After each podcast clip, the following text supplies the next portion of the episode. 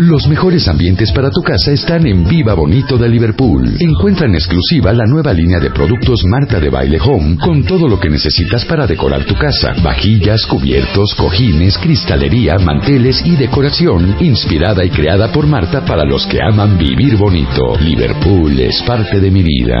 Elecciones presidenciales, Estados Unidos 2016. You really think Donald Trump has the temperament to be commander in chief? Oh, Don, you're a little controversial. We're talking about illegal immigration. Hoy, con Marta de Baile. He loses his cool at the slightest provocation. We have very stupid people in our country negotiating for us. Elecciones presidenciales, Estados Unidos 2016.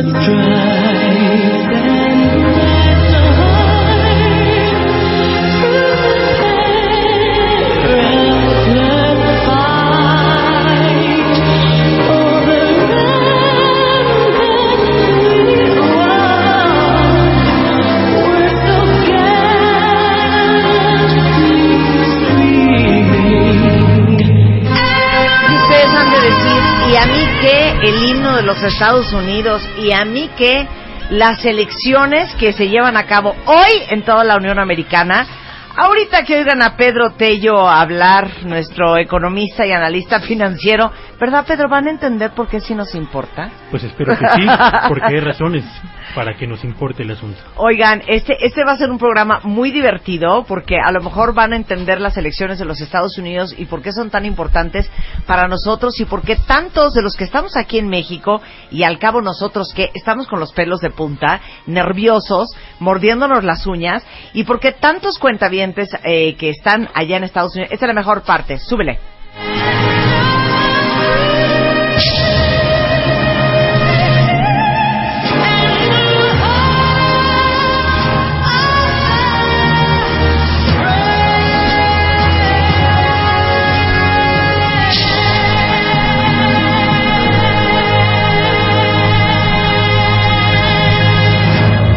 Final. Pero les digo una cosa, ¿y por qué todos los cuentavientes de este programa que están en Estados Unidos queremos que nos digan ahorita en redes sociales por este por quién votaron esta mañana, si ya fueron a votar, este eh, quién está en cola, nos está escuchando a través de internet, a través de wradio.com.mx, porque hoy tenemos un día lleno, lleno de información aquí en W Radio. De hecho, a lo largo de todo el día van a estar escuchando la cobertura que vamos a tener de las elecciones. Y justamente a las seis en punto de la tarde vamos a empezar con una transmisión super, mega, uber especial eh, con entrevistas, mesas de debate, enlaces globales a las cadenas de Grupo Prisa en Estados Unidos, en España, en um, Colombia, en México, con todo el análisis de esta jornada electoral de Estados Unidos. Va a ser transmitido en cadena nacional, no solamente a través de WFM 96.9, sino también a través de 900 AM de radio y obviamente vía digital en wradio.com.mx. Y por supuesto, si no tienen la app, bájenla porque a partir de las 6 de la tarde y hasta las 12 de la noche vamos a tener esta transmisión especial y simultáneamente les tenemos que decir otra cosa que estamos haciendo en W Radio. Eh, tenemos un live event de Twitter a través de Periscope Producer desde el foro digital de Televisa Radio con varios de los conductores de W Radio e influencers de Twitter que van a estar transmitiendo ahora sí que el color de las elecciones, van a ser dinámicas, humor, información en tiempo real, entrevistas, tendencias. El hashtag es gatito tweet elections como paraguas y este y bueno, pues aquí en el lobby de W Radio tenemos hasta imágenes de Hillary, de Donald, ahorita se las mandamos si quieren. Este, pero bueno, vamos a tener la cobertura total a través de las redes de W, que es arroba W Radio México, la app de W Radio, W Radio MX en Facebook. Este, entonces estén muy pendientes porque se van a enterar de todo aquí. Y aparte invité este, a varias personas muy, muy, muy capacitadas para hablar del tema. Está con nosotros el doctor Pedro Tello Villagrán, a quien conocen muy bien, nuestro economista, y que nos va a hablar de que mañana amanece el dólar a 10.30. ¡Claro que sí! Esas son las buenas nuevas que trae Pedro al programa. Sucedería si estuviéramos 10 años atrás, pero no creo que ese ¿Qué sea el precio del dólar el día O sea, de ni mañana. siquiera nos das mañana un 16.30. Nada, Tampoco. nada. Lo veo difícil. 24. Cállate, No, menos, hombre, menos, no. No, no, no no, creo, no, tampoco, no, no, tampoco, no, no. tampoco. Bueno, vamos a hablar de la cuestión económica. Eh, también está con nosotros Saúl López Noriega, profesor asociado de la División de Estudios Jurídicos del CIDE, miembro de la mesa editorial de Nexos México, y nos viene a dar, pues, alegría y color, ¿no, Saulillo? Pues bueno, entre otras cosas, pues un poco también comparar eh, las diferencias entre la presidencia de la República en Estados Unidos y lo que es la presidencia acá en México, sobre todo a partir de un artículo que publicamos eh, con Paola Cicero, que publiqué ahí en la revista Nexos, sobre los diferentes, los gastos personales, Marta, lo platicamos la semana pasada fuera del aire, ¿Te acuerdas de cómo es lo diferente de los presidentes y su familia allá? Claro. Pues sí les cuesta y luego no está, tan- Claro. no está tan... O sea, lo que les quiere decir Saúl es que ser presidente en Estados Unidos, aunque ustedes no lo crean, no renta, ¿eh? Porque ustedes van a pedir una pizza, ustedes pagan la pizza. Exacto, hay una regulación muy interesante y, y que pues evidencia la falta de regulación que existe en nuestro país y la opacidad con la que se manejan los recursos públicos en la familia presidencial. No, ahorita vamos a hablar de eso y no saben todo lo que van a aprender el día de hoy, porque vamos a tratar de no hablar de lo que está hablando todo, todos los Claro, medios. Vamos a claro. darle un, un tinte diferente al programa. Bueno, también está con nosotros Paola eh, Cícero Arenas, es abogada por el ITAM, es maestra en Derecho Internacional por la Universidad de Nueva York, eh, consultora y bienvenida, mi queridísima Paola, Muchas por estar acá. Marta, por la invitación. Para hacer el chisme y contar el cuento y los detalles, eh, los que nadie detalles. se imagina, por ejemplo, ahora Exacto. de la mudanza, de quien se mude a la Casa Blanca y los que salen, qué pasa ahí, quién lo paga. O sea, ¿Cómo ¿cuándo? ¿cuándo se va a ir Obama, Pao? El 20 de enero, a las 12 del día, tienen que hacer la Ah, bueno, o sea, no lo sacan mañana en. Estados No, Unidos. claro que no, como- todavía tiene chance. Así Todavía como, como, tiene. como, como cuando te embargan la casa de y se me sale ya. No, No, hasta el 20 de enero tienen para juntar sus chunches y hacer sus maletas. Exacto, ahorita vamos a hablar de eso también. La doctora Ileana Rodríguez, que es analista de temas internacionales, directora del Departamento de Derecho y Relaciones Internacionales del TEC de Monterrey, es investigadora, eh, miembro del Sistema Nacional de Investigadores, del CONACYT y experta en Derecho Internacional Humanitario, reconocida por el Comité Internacional de la Cruz Roja de México. ¿Cómo estás, Gracias, Liliana? gracias por la ¿Y invitación. tú qué alegría nos vas a traer, Liliana? Pues Queremos yo- puras yo- alegrías hoy. Pues las alegrías es qué pasa si queda Hillary, qué pasa si queda Trump en el escenario internacional y cómo las economías que son interdependientes pueden tener un impacto positivo o negativo de acuerdo a quien llegue. Ay, claro, porque estamos de Hillary, Hillary, pero Hillary no la tenemos nada contenta tampoco, Liliana. No, no, no, Iliana, pero bueno, Iliana. eh, sí, no, no la tenemos contenta, pero tiene mucha mayor experiencia que la que tiene propia Trump, así es que quizás como interlocutora negociadora internacional pueda ser importante. Lo interesante va a ser aquí cómo los países de Oriente Próximo negocian con una mujer. Claro. Que no les gusta negociar con mujeres, Liliana. Es correcto, pero bueno, aquí es política internacional y la política no tiene sexo. Pues sí, pero dile eso a Putin. A ver si le va a parecer. Putin, igual que Estados Unidos, Marta querida, tiene intereses. Claro, es que vamos a hablar de, Sí, ¿saben todo. qué? Esto es como una telenovela. O sea, aquí se mueven unos intereses, unas cosas que uno no tiene idea y que de repente dices, ¿por qué tiene tal impacto el presidente de los Estados Unidos en el resto del mundo, no solamente en políticas internacionales, sino desde el punto de vista económico? ¿Por qué los mercados están tan nerviosos esta mañana? Porque si estuviéramos hablando del presidente de Bolivia, créanme que ni siquiera existiría este programa el día de hoy aquí. ¿Estamos de acuerdo? Sí, es, es un jugador importante y bueno, la nación más importante, aunque quieran decir que Rusia lo es, sí, en ese continente, pero realmente el que tiene una, una potencia, el que es una potencia hegemónica es Estados Unidos y que pueda hacer llegar a liderado por una mujer va a ser mucho, muy interesante. Claro. A ver, ¿por dónde quieren empezar? ¿Quieren hablar de dineros? ¿Quieren hablar de chismes? ¿Sabes qué, Saúl? Haznos la amable. Haznos la amable antes de que Pedro nos destruya todo el día y todo el programa. A ver, cuéntanos todo el chisme de lo que es ser presidente de los Estados Unidos. Porque les digo una cosa, yo ayer estaba muy nerviosa. Ustedes estaban nerviosos. Iliana, ¿estabas nerviosa ayer? Eh, pues sí, algo. Sí, sí. Pedro, nervioso. Expectante más bien. Eh, Pau, Pau, nerviosa. Sí, claro, mucho. Saul, nervioso. Un poco, un poco, en Les efecto. digo una cosa, les quiero dar paz a todos en este momento. Quiero que me pongan mucha atención. Cuentavientes, en este momento, a las 10, 12 de la mañana en W Radio, les quiero dar paz en su corazón. El siguiente presidente de Estados Unidos es Hillary Rodham Clinton. Tengan paz, así va a suceder, háganme caso, crean en mí, no va a ser Donald Trump. Entonces ahorita ya flojitos todos cooperando, esto nada más es de chiste y de chisme, porque la verdad es que eso va a ser.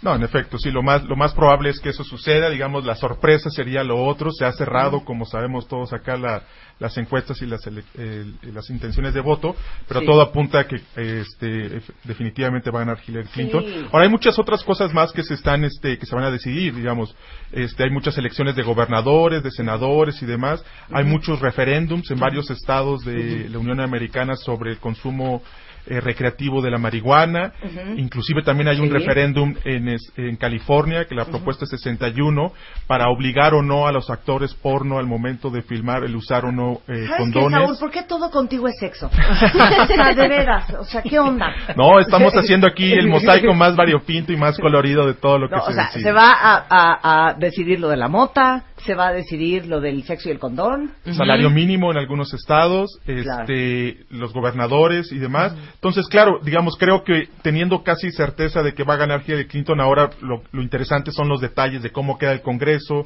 eh, cómo se deciden estos referéndums y demás, sobre todo porque ahora mucho de la preocupación es eh, los, cómo va a ser la presidencia de Hillary Clinton y cómo quedan las condiciones en el país para el ejercicio del poder en una elección tan ríspida que ha dividido tanto y que ha sido hasta cierto punto virulenta entre los candidatos. Claro, ¿no? o sea, allá no, no es como aquí en México, y ayúdenme este, las expertas en el tema. Aquí pues, el, el presidente sí es un poco el que manda, ¿no? En Estados Unidos eh, el presidente manda junto con la Cámara de los Representantes, que son 435 escaños, que son nuestros diputados, digámoslo Así y este el Senado, que más o menos son 100 senadores.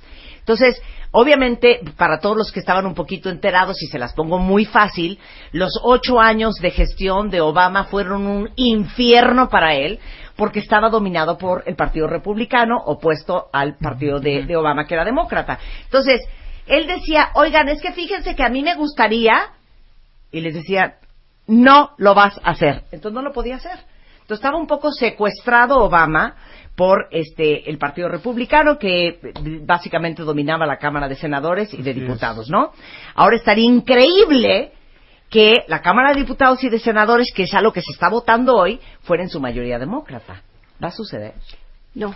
Complicado. Así, bueno, no, eh, no. si llega Hillary, va a haber una, una dificultad en el Congreso. Me parece que sí pueden llegar muchos representantes republicanos. Y aquí este tema sí va a ser importante porque en Estados Unidos el nombramiento de senadores no ocurre como en México, que renuevan a todos, sino que son prácticamente seis años que duran estos y se renueva un tercio de la Cámara cada dos años, que es lo que vamos a ver en este proceso. La gente en Estados Unidos está votando en una boleta atípica para nosotros. Sí. Voto indirecto por el presidente, Ajá. en realidad votando por los electores del colegio electoral, pero votando de manera directa por los representantes en el Congreso. Mi pronóstico, querida Marta, es efectivamente, Marta, que gane Hillary, pero que en el Congreso pueda haber un 50-50, un 50-50 e incluso mayoría republicana, lo que dificultaría el gobierno de Hillary, Claro. aunado la posibilidad de que Trump tenga un canal de televisión que le haga imposible la política claro, de es que- Hillary es que ¡Ya, ahí está- Diana! claro. ¡Íbamos muy bien! Oh, Sí, hay claro. que dejar todos los escenarios posibles. Sí, bueno, es un claro. poco lo que dices tú, Pau. Va a estar dominado por Sí, republicanos. coincido absolutamente con Liliana. Eh, para tener mayoría en la Cámara de Representantes se necesitan 218. Ahorita los demócratas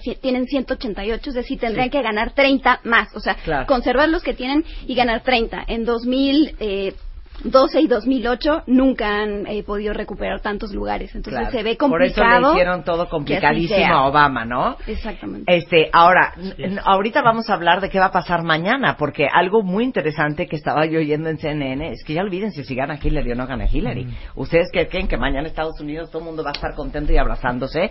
Sigue siendo un país dividido y lo- todos los eh, de, de Trump supporters no van a desaparecer, que es un poco lo que... ¿Y tú crees, ustedes creen que este hombre se va a quedar tan tranquilo? No, no, no. Qué preocupación, qué preocupación. Eh, porque además los discursos son diferentes. Él maneja América Grande de nuevo y ella la unidad. Sí, Porque claro. es un país en este momento dividido. Ahora, Claro. eh, haciendo un poco caso a lo que tiene que ver con las, pri- el- este voto, si lo gana Hillary, hay que estar muy atentos en este proceso. Los estados que por su zona horaria cierran más temprano casillas y que serán definitorios para conocer el Exacto. triunfador. Yo creo que se va a saber bien temprano, ¿eh? No Pero crean esos que vamos a estados, esperar a ahí las te van. A. Florida, Carolina del Norte, Ohio, Pensilvania y Virginia. Si uno de ellos gana estos cinco estados, ya tenemos al futuro presidente o presidente de Estados Unidos. Si Trump gana tres de estos en las primeras horas, Hillary está en problemas. Si Trump gana cuatro, Trump gana. Si Hillary gana tres, ponen problemas a Trump. Si gana cuatro de estos, ella ya es la presidenta. Porque por su número de A ver, votantes... vuélvenos a dar la lista. Apúntenlo en el Vengan, celular. vengan, ahí para que estemos Claro. pendientes. A ver, ¿cuáles Es- son los cuatro que hay que ganar? Es Florida, Sí, eh, North. Carolina, Ohio, Pensilvania y Virginia, porque son los primeros que van a cerrar casillas. Pensilvania me Eh, preocupa. tener el recuento de estos estados va a ser definitorio para conocer quién es el futuro o futura presidenta de los Estados Unidos. De esto, porque son estados péndulo. Claro. Son estados que no tienen un voto decidido aún. Aunque ya hay una tendencia, todavía no la sabemos. Entonces hay que estar muy atentos en, estas en estos primeros estados. ¿Pero por qué te preocupa Pensilvania? Porque Por el- Pensilvania es súper republicano, Ujú. súper republicano. Eso es lo que me tiene un, un poco nerviosa con la lista que acaba de dar Iliana. A ver, Saúl, danos paz porque ya nos robó la paz Iliana. A ver. Bueno, pues podemos, Resulta digamos, ser- podemos entrar, digamos, con este artículo que, que escribimos y empezamos a ver detalles. Un poco, digamos, la idea del artículo surgió que estábamos leyendo este libro que se llama The Residence, que es sobre la vida privada de la Casa Blanca y pues habla mucho de cómo es la relación de los presidentes con el servicio doméstico y demás. Pero la- un, un aspecto que nos llamó mucho la atención es respecto a los gastos personales de la familia presidencial, ¿no? Ajá. Entonces, lo que detectamos allí y luego a partir de allí empezamos a, este, a investigar ya jurídicamente cómo está. Digamos, el libro es un trabajo periodístico, pero luego empezamos a ver los fundamentos y demás. Y bueno, y resulta que en Estados Unidos desde hace casi dos siglos está regulado los gastos que paga el Estado para la Casa Blanca, el mantenimiento de ello y demás, y, los, y por exclusión los gastos que le corresponden al presidente y a su familia. Es una línea complicada y difusa porque hay muchos eventos donde pues son personales, pero bla- luego inclusive la- ciertos aspectos como las vacaciones se los paga el Estado y demás. Ver. Pero digamos, a partir de ahí empezamos a, a- a- a trazar el, el artículo y empezamos a encontrar pues cosas muy interesantes como que todos los gastos personales de la comida del día a día, los invitados a fiestas privadas del presidente y su familia, los ni- los amigos de los hijos, etcétera, todo eso lo se paga con el sueldo del el presidente de, de Estados Unidos. A ver, ¿cuánto gana el presidente de Estados Unidos, Saúl? Entiendo que gana como uno arriba de 100 mil dólares al año, 150 mil dólares al año, y con eso pues debe de mantener eh, la comida del día a día, si hace fiestas, por ejemplo, pensemos que eh, este Hillary Clinton el 20 de enero, que va a ganar las elecciones, toma, pro- eh, toma la eh, eh, protesta el 20 de enero del 2017, el primer día invita a sus amigos este, a la Casa Blanca, celebra vinos caros y demás, todo eso lo paga con su sueldo ella, este los gastos de su familia y no hay ninguna no entra allí el dinero público no este y hay otros aspectos no que también este los pagan allí con el dinero privado vaya los gastos personales. Sí, por ejemplo, eh, ahora en el contexto de las elecciones, no sé si ustedes sabían, por ejemplo, que los gastos de mudanza, tanto de las familias que llegan como de la familia que sale, eh, son pagados con su propio dinero, es decir, no ¿Saben con dinero Pao? público. No se me hace justo. o sea, a mí me están mandando a vivir otra casa, páguenme la mudanza. Bueno, puedes a- eh, acudir a tus eh, votantes y juntar, eh, recaudar dinero en Hacer una, campaña. una polla. Para eso, exactamente. Pero eso, la mudanza la pagan ellos. la pagan ellos. Y es muy interesante en términos de logística porque al 20 de enero a las 12 del día en Ajá. punto, todas las cosas, mobiliario, hasta las flores que ellos seleccionaron previamente, las fotografías, todo ya debe estar colocado eh, del nuevo presidente y de su familia en la Casa Blanca. Ahora, te- una pregunta, Pau. Nada más piensen esto. Tampoco uno va a ir con las camas y los colchones, porque me imagino que la cama, la Casa Blanca tiene camas y colchones. Pues sí y no. De- eh, digamos que tienes eh, una gran ventaja como la primera familia de escoger eh, en Virginia está una bodega gigantesca de muebles históricos eh, que pueden las familias seleccionar y decir bueno yo quiero la cama que usó Jackie Kennedy durante la presidencia de John F Kennedy Sí, pues claro. la llevan Si o yo quiero el escritorio Claro, que- si es que durmió ahí. Exacto. Si es que durmió ¿qué ahí. me dieron un sexoman? que usó Roosevelt, entonces puedes llevar el colchón donde tú duermes desde tu primera noche matrimonial o escoger lo que tienen ahí en la bodega, ¿no? De muebles históricos. Entonces puedes mandar traer. Exactamente. De las arcas. Tú escoges es, de la De bodega. las bodegas. De las bodegas. Claro, no, va- o sea, vas a ir cargando con tu ropa, a lo mejor. Claro. ¿Sí? Lo que viene siendo tu rasuradora, Pedro, tu crema de rasurar, tu shampoo, pero todo eso lo pagas tú. Exacto, pero por ejemplo, justo los Clinton, digo, cuando Bill Clinton y Hillary llegaron a la, a la Casa Blanca, ellos quisieron hacer una remodelación importante del área privada, modificar el estudio del presidente, no la oficina oval, sino el estudio privado y demás. Toda esa remodelación fue con dinero que costó casi medio millón de dólares. Lo tuvieron que pagar ellos o algunos eh, votantes o simpatizantes eh, juntaron la polla justamente para hacer esa remodelación. Entonces hay una serie de gastos, por ejemplo, la colegiatura de los niños, este, la- Tampoco te lo pagan. No. peluquería, manicure, Tintorería, manicure, spa. eh, si quieren clases especiales para los niños de piano y demás extra, eso lo pagan, lo ellos. pagan ellos. El servicio para una fiesta privada, las horas extras de los meseros, lo pagan Espérame, ellos. Saúl, te conviene más trabajar en Procter Gamble como expatriado. Pues es que en efecto, es que esa es justo la idea del servicio público en Estados Unidos. El servicio público es justo sacrificar muchísimo entre ellos la posibilidad de generar mucho mayor utilidades. Claro. En el caso, por ejemplo, pensemos en Michelle Obama. Ella era una abogada exitosísima en uno de los despachos más relevantes de Chicago, que ganaba mucho dinero y sacrificó eso eh, para apoyar a su marido y hacer una carrera política que afortunadamente les fue muy bien y son muy exitosos los dos en ese ámbito público, pero hay muchísimos gastos, y- o sea, económicamente no reditúa ser presidente, No renta. al menos después, Sí. después hay No, el valor, libros el valor, demás. el valor curricular, El o valor sea, nadie te lo quita, claro. Cuatro, ocho años que estás ahí, hay mucho sacrificio. Inclusive en el libro hay anécdotas muy interesantes, porque Jackie Kennedy en algún momento le pide al jefe de servicio doméstico, eh, como sabemos John F. Kennedy le gustaba bastante el whisky, entonces en algún punto le dice, oye, hay que bajarle la calidad y el costo del whisky, porque las fiestas de mi marido Sí, ya un Macallan semana, 18, aliviánate. es el Macallan 50 que pedía John F. Kennedy, pues vámonos pa- a uno más barato porque está saliendo muy, muy, muy cara, ¿no? Claro. En el caso del presidente Ford, en algún punto le menciona a su hija, eh, cada vez que tú invitas a Camp David a tus amigos a las albercadas y demás, esto es lo que me cuesta los fines de semana, las cuentas se la pasan tal cual. Y por ejemplo, Carter fue muy simpático porque era, eh, le salía tan caro, digamos, las, las comidas del día a día, que pidió en algún momento que las obras de las cenas oficiales de la Casa Blanca, que sí las paga el- el- con dinero público, que esas obras las usaran para que ellos comieran pues en, el, en los Día días día. regulares, en el día a día, ¿no? No. Entonces sí hay muchísimas cosas y lo interesante y dramático es que pues en México no existe nada, Nada de eso, ¿no? Claro, oigan, ustedes estarán diciendo, ay sí, Michelle Obama dejó su despacho y su sueldazo, pero ¿qué tal los vestiditos que trae? Sí, pues adivinen qué, les tenemos también una mala noticia después del corte, porque ni siquiera los vestidos se los puede quedar.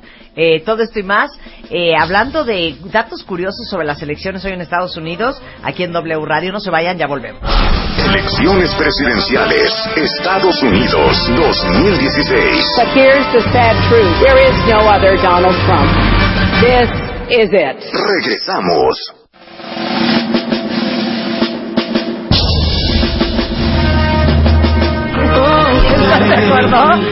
Son las 10.34 de la mañana y nuestra chamba hoy aquí en W Radio, porque todo el día vamos a estar instruyéndolos, explicándoles qué está pasando en las elecciones en Estados Unidos.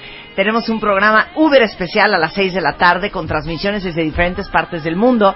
Pero ahorita nuestra chamba en este programa eh, con Paola Cicero, que es abogada del ITAM y maestra en Derecho Internacional, con Iliana Rodríguez, analista de temas internacionales, de- directora del Departamento de Derecho y Relaciones Internacionales del TEC de Monterrey, eh, con Saúl López Noriega, profesor asociado de la División de Estudios Jurídicos del CIDE. Me da una tristeza leer sus currículums. Yo lo único que puedo decir es graduada de preparatoria del colegio Medici, o sea, no tengo ni carrera, hijo. Qué mala onda, muchachos. Este, ¿quién más me falta? Pedro Tello. Pe- ah, bueno, espérame. Profesor asociado a la División de Estudios Jurídicos del CIDE y miembro de la mesa editorial de Nexos México. Y Pedro Tello, analista financiero y economista de la Universidad Nacional Autónoma de México. Es divertirlos y que ustedes aprendan muchos fun facts que a lo mejor no sabían de las elecciones en Estados Unidos. Ya sé cómo le vamos a hacer. O sea, hablamos de, de alegrías y entonces entra Liliana y nos dice cómo va. Luego volvemos a hablar de alegrías y luego entra Liliana y nos dice cómo va. A ver, Liliana, ya tienes media hora de tiempo. ¿Cómo vamos? No, no, eh, todavía no hay nada definido, apenas son tempranas horas, pero de los estados péndulo, lo que se está observando es prácticamente que Florida sigue dividida. Pero a ver, ¿qué onda Eh, con Florida, Liliana? A ver, espérame. ¿Por qué Florida nos están dando la, ca- la, la vuelta? Florida en su mayoría son latinos. Deberían Bueno. de estar votando por Hillary. ¿Cuál es su problema? A mí me parece, Marta, que cuando pensamos en Cuba, Sí. eh, los que piensan más son los baby boomers y la generación X, Sí. que se quedó atrapada en los ochentas. Sí. Y que sigue pensando en la Florida. una ruca. No, no, no. No, no, en absoluto. Estás guapísima y súper joven. Eh, pero además de eso, lo que te quería decir es que seguimos pensando en que mm, los que ya están asentados en la Florida son esas generaciones que siguen odiando a Castro y Sí. que viven eh, sobre preocupados de lo que pasa en la isla. Sí. No, ya estas generaciones millennials de la Florida son estadounidenses Sí, son más con una historia una ideología y una idiosincrasia muy propia que sí van a salir a votar como estadounidenses más allá de sus fobias y filias a Cuba. Sí. Entonces son los viejos cubanos de las primeras generaciones, muchos ya se murieron, que Claro. efectivamente Hubieran votado tienen por un Hillary. rencor por, Sí. por los demócratas Sí. en el sentido em, de haberse acercado en esta flexibilización de medidas con la isla de manera reciente. O sea, Pero lo que también- quieres decir es, en todo caso, estarían ardidones de que Obama abrió fronteras con Sí, Cuba. ¿Quién lo dijo ahorita? Con, ¿Quién el- lo dijo? con una Cuba exacto. Que les quitó todo a ellos Claro, y que claro. los expulsó de su territorio. Claro. Pero ya estas generaciones ven con ojos mucho más abiertos. Son generaciones que provienen de la era de la globalización, en donde las economías ya tienen una interacción y eso nos los podrá explicar Pedro Pedro. Tello mucho más em, cercanamente. Es decir, ellos ya son ciudadanos del mundo. Y Entonces, entonces por sí eso- desean un acercamiento y en, y en el peor de los casos ni les importa incluso. Claro. Entonces, son estos los que van a salir y que pueden ser votos decisivos para definir si Florida va con los demócratas o se queda en los ochentas atrapado con los republicanos, pensando con que qué bueno que, que Cuba salió de la OEA, que qué bueno Sí. que Cuba está lejos y qué bueno que tiene sanciones económicas. Claro. Entonces, bueno, ¿cómo va Florida? Florida pues está 50-50, en este momento todavía sigue siendo un estado totalmente péndulo, igual que Carolina del Norte, donde todavía está a la mitad, no se sabe si va a ser totalmente demócrata o republicano, Ohio con una tendencia clara, clara hacia los republicanos, Pensilvania con una tendencia hacia los demócratas, igual que Virginia también con esta tendencia. Hay que estar eh, atento a otros estados que pueden llegar a moverse, pero difícilmente lo harán porque ya son de Trump o ya son de Hillary Clinton, ¿no? Entonces eh, hay que estar atentos, repito, en estos, en estos cinco estados. Claro, y les digo una cosa, ahorita fuera del, del corte estábamos risa y risa porque les decía que anoche que yo estaba enfermamente a la una de la mañana viendo CNN, veía en, en- en la pantalla este, partida a la mitad, de un lado este, Donald Trump en New Hampshire y del lado izquierdo Hillary Clinton en Pensilvania. Y me daba mucha risa y no es por intrigar y no es por víbora, pero atrás de Donald Trump la concurrencia no dabas crédito. O sea, gordos, pero panzones, pero barbones, pero con baseball caps. O sea, claramente, pues una gente, ¿verdad? Como decía Leonardo Kurchenko ayer, pues entre rednecks y hicks. Y del lado izquierdo veías a la gente que estaba atrás de Hillary Clinton. Gente muy, muy bien arreglada, muy decente, muy bien parecida, cuidada, rasurada. O sea, el, el, el, um, y, y, y no sean políticamente correctos, no tengan miedo con, con que nos demande derechos humanos, pero sí es muy clara la gran diferencia del tipo de americano que está votando por Donald Trump y por Hillary Clinton.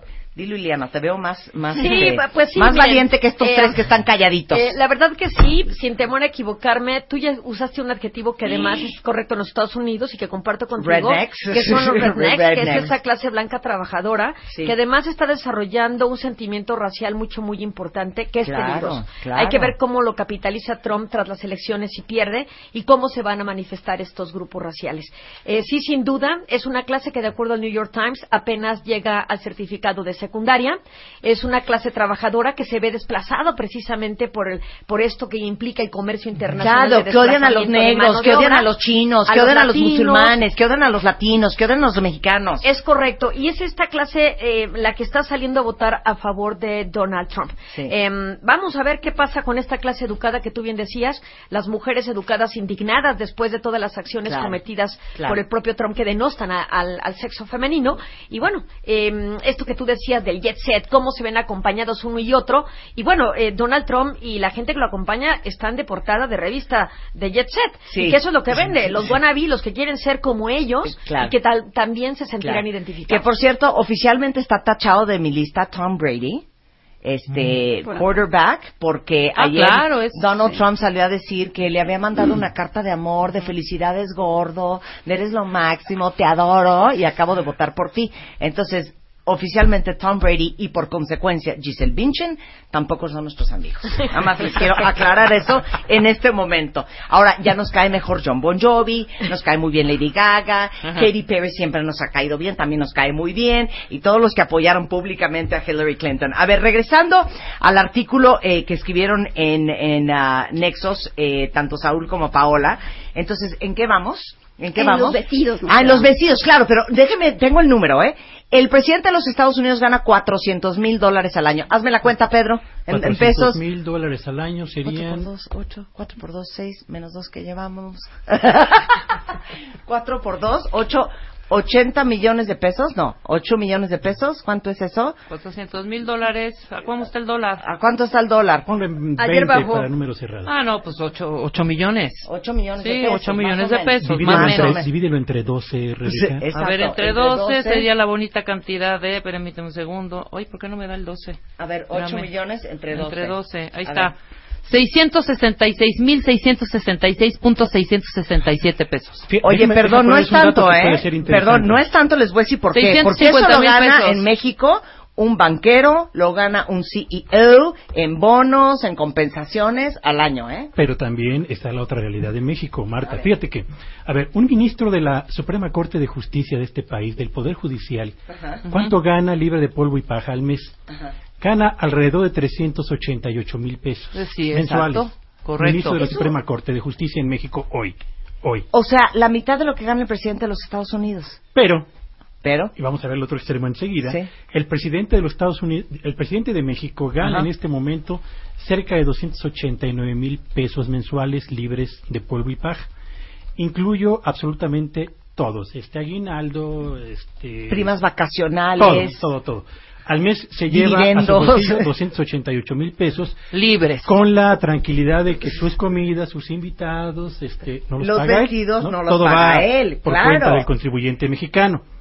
Un secretario de Estado en México percibe en este momento un sueldo mensual promedio de 281 mil pesos libres de polvo y paja. Oye, pero está muy mal ese tabulador, Pedro. ¿Cómo que el, eh, un ministro de la Corte Suprema de Justicia gana más que el presidente del país? Por Sí. eso, por eso mucha gente en México se pregunta hoy, cuando hablamos de austeridad que le va a pegar al bolsillo de las familias, que le va a pegar a las finanzas de las empresas y que va a afectar en buena medida a los sueldos del gobierno federal, porque esto no se hace extensivo ni al poder legislativo ni al poder judicial. Claro. ¿no? Y por otro lado, el otro extremo, Marta, que yo quería comentar es cuánto gana la mayor parte de los mexicanos que hoy en día trabajan en el sector formal de la economía No, y en comparación con los sueldos que acabo de señalar. Claro. 10 millones, bueno, casi 11 millones de mexicanos que representan más de la tercera parte del total de trabajadores que hay en el sector formal de la economía hoy, tienen un ingreso que oscila entre los 2.200 y los 4.400 pesos al mes. Equivalen al más o menos 2-3% del sueldo del presidente de la República en México y equivalen a un porcentaje mucho menor de lo que gana hoy en día un ministro de la Suprema Corte de Justicia en México. Cuando comparamos esta realidad, estas disparidades entre los sueldos que se perciben en México, en la clase política y los trabajadores, con lo que ocurre en Estados Unidos, nos damos cuenta de que la brecha allá no es tan Es amplia corta, como sí. prevalece por acá. Eso marca desde luego una diferencia notabilísima en las capacidades de un país y de otro para poder alinearse con un proyecto económico demócrata o republicano y al mismo tiempo para hacer que sus sueños de aspira- aspiracionales de desarrollo personal Claro. o profesional se enganchen más rápidamente con una figura como la de Donald Trump o con una figura como la de Hillary Clinton. ¿De qué deviene buena parte del éxito de Donald Trump entre la base de electores norteamericanos? Bueno, pues porque él finalmente encarna buena parte de esa materialización del sueño norteamericano, que O sea, aspira a ser decir empresario Que quieren ser Donald Trump. aspiran a ser empresarios multimillonarios sin que eso esté aparejado de principios éticos y yo diría de escalamiento social que sea moralmente aceptable. Esa es la figura por la cual Donald Trump finalmente pudo despegar, digamos, en buena parte de la O sea, ¿qué estás apreciación diciendo, de Pedro? los norteamericanos. Que en lo más profundo de la psique están pensando, si este cuate es presidente, igual y nos va a ayudar a convertirnos en lo que él se ha convertido. Porque él ha propuesto, entre otras cosas, Marta, que a lo va mejor a me reducir... enseña a cómo no pagar impuestos en 12 años. Él propone reducir los impuestos que van a pagar los contribuyentes. Propone reducir los impuestos que van a pagar las grandes empresas. ¿Me explico? O sea, se, se trata de, desde la perspectiva del programa económico de Donald Trump, de ofrecerles mayores posibilidades de ingreso para tener mayor capacidad de compra de bienes y servicios a ciudadanos y a empresas de Estados Unidos, lo que es la cara opuesta del planteamiento que trae Hillary Clinton en materia económica y concretamente en lo que atañe a las cuestiones estrictamente tributarias. Claro. Y ese es un gran gancho de Donald Trump, porque Por él dice que va a eliminar los impuestos sobre el ingreso de las familias que ganan menos de 50 mil dólares al año. El chiste es que hay que ver cómo. Y ¿Cómo lo va a porque nunca dice cómo. Oye, eh, regresemos a los vestidos. Paola ya la vi triste porque no la dejamos platicar de los vestidos. Normalmente uno pensaría que todos los vestidos que uno le ha visto a una Michelle Obama o a Nancy Reagan o a Barbara Bush o a ¿cómo se llama la esposa de George Bush hijo? Laura Bush. Laura de Laura Bush son de ella. Cuenta, Pau. Pues no necesariamente, digo, sin duda puede haber algunas que quieran hacerse de uno que otro vestido, pero digamos que en la práctica lo que se ve es que cuando llegan a la Casa Blanca y dicen, bueno, eh, primera dama, pues usted tiene que atender todos estos compromisos, para lo cual, pues digo, ahora ya se ha modernizado un poco la cosa y ya vemos hasta la realeza repitiendo vestidos, pero la realidad es que incluso cualquier mujer, pues no nos gusta repetir, ¿no? Esa es la verdad. Entonces, pues tienen que enfrentar estos gastos y la manera como lo han resuelto es que en Estados Unidos, a diferencia de México, las primeras damas, aunque no sean servidoras públicas, están eh, expresamente reguladas en términos de los regalos y de los montos de los regalos que pueden aceptar. Entonces, eh, lo que sucede es que, bueno, por ejemplo, el vestido de Michelle Obama en, la, en el baile de inauguración del 2008, diseñado por Jason Wu, que está fantástico, eh, pues se lo regaló, ¿no? En, en principio di- lo hizo el diseño para ella, pero dado que es un vestido que supera el monto que está permitido Así de 54 dólares. Exacto. Entonces lo que sucede es que ellas lo reciben a nombre del gobierno de los Estados Unidos y entonces el vestido no es de su propiedad. Una vez que lo usan, se regresa al archivo de la nación y se puede eh, exhibir eh, Y luego en lo diferentes exhibido en el museos. Smithsonian. Así Sí. pues, de hecho, ese vestido está en el Smithsonian. Exactamente, porque hay algo relevante también respecto a los gastos, es que a diferencia de en México, eh, en Estados Unidos la primera dama sí se considera, no es funcionaria pública en sentido estricto, porque su cónyuge, hombre o mujer, pues es el que es el presidente, pero eso no, pero se piensa que la primera dama o el primer caballero, que probablemente, seguramente va a ver esa primera figura por primera vez, en Estados Unidos ayuda al, presidente, ¿no? O a la presidenta a, a su chamba. Entonces sí está limitada y está sometida a una serie de regulaciones al respecto. Y una de ellas es justo el recibir ciertos regalos, el recibir ciertos gastos y demás, que aquí en México, cuando se ha cuestionado los gastos de las primeras damas, la respuesta que se da normalmente es no aplica ninguna restricción de gasto a la primera dama, no podemos dar esa información porque la primera dama no es funcionaria pública. Y en Estados Unidos eh, la lógica es muy distinta. Por supuesto que al momento de estar casada con el presidente, al momento de realizar muchísimas tareas, Sí, pensemos, por no puede ejemplo, ir en panza a París. Exactamente. No. Y, y bueno, y también viaja, hace muchos trabajos. Claro. Hillary Clinton, como lo sabemos, fue de las primeras damas que Más fue mucho activas, más ¿no? activas en términos no solo sociales, sino también de políticas públicas y demás. El caso de Michelle Obama también ha sido muy relevante en términos de combatir la obesidad, de combatir la alimentación sana. Entonces, hay una, hay una serie de regulaciones muy relevantes al respecto y una de estas es la de la vestimenta. De hecho, por ejemplo, en el artículo citamos una entrevista a Laura Bush donde dice yo me sorprendí que el- la, la chamba de primera dama implica una exigencia de vestir muy bien, con vestidos de diseñador y demás, y pues no nos daba el dinero. Entonces, una manera, un- una manera para resolver eso es, oye, amigo diseñador, regálamelo, pero no a mí, sino al gobierno de Estados Unidos, y yo me lo pongo, luzco bien, y de esa manera, pues ahí vamos sorteando todos los compromisos sociales que, que, que van teniendo, ¿no? Oye, pero aparte me parece un muy buen sistema. Por supuesto. Un muy buen En sistema. efecto, en ¿No? efecto. Es un buen sistema. que- Digo, eh, Martita Sagún, que para mí es eh, la, mejor, la, la primera dama mejor vestida de México, se gastaba unas fortunas infernales, pero pues sí traía su outfit Chanel y traía sus pantaloncitos Givenchy y le gastaba mucho y se notaba. Pero imagínense qué increíble que eso hubiera quedado en las arcas de la nación, aunque sea para que se las pongan las consecuentes. Claro, Consecuentes. exacto. sí, Sí, el punto no es que gasten, sino el punto es de dónde viene ¿De ese dónde dinero, viene? ¿no? Claro. Y la preocupación en Estados Unidos es, Claro. Por supuesto, socialmente Claro. hay una exigencia muy grande, Claro. tienes que pagarlo, pero no con dinero público. Claro, pero habría que hacer esa cuentita, Pedro, si dices que el presidente de México gana 280 mil pesos al mes versus lo que gana el presidente de Estados Unidos, que más o menos sacamos la cuenta, son como 600 mil, nada más que al pobre Obama, si está en Camp David, que es la casa de campo oficial del presidente de los Estados es. Unidos, si pide una pizza se la cobran. Entonces, obviamente, a eso, como diría mi mamá, descálfale todos los gastos que tiene y al sueldo de 280 mil pesos del presidente de México, súmale todos los perks que Es que tiene el sueldo y de- todas las cosas en las Exacto, que no gasta. El sueldo del presidente en México es prácticamente ahorro íntegro, Así porque es. no gasta en nada. Sí, no y lo interesante de Estados Unidos es que esos 600 mil pesos, que es mucho dinero, pero si lo comparamos a la iniciativa privada no es tanto, a eso hay que, pues hay gastos por supuesto, hay muchísimas, calefacción, todo lo que implica la, la- la renta de vivir en Claro, una casa claro, como claro. la Casa Blanca, Claro. todo eso lo paga el- Claro. el- con dinero público. Pero como hemos mencionado, hay muchísimos rubros donde es, Ok. pues hay que ahorrar, hay que bajarle el Claro. whisky. hay A que ver, yo aquí- te voy a hacer una pregunta. No. Que a la niña, a, a Malía le dio, este, le dio temperatura. Váyanse por un tempra. ¿Quién lo paga? Eh, ellos. Ellos. Ok. Que se quedó la señora sin cótex. Manden a la farmacia por unos. Ellos. Ellos. La familia. Oye, que fíjate que me quedé sin mi base Dior. Este, lánzate a Sephora por una base. Ellos. Oye, que, ¿por qué no pedimos un Kentucky el domingo? Ellos. Ya, ya ves, me encanta Pau porque dice, ellos, ellos.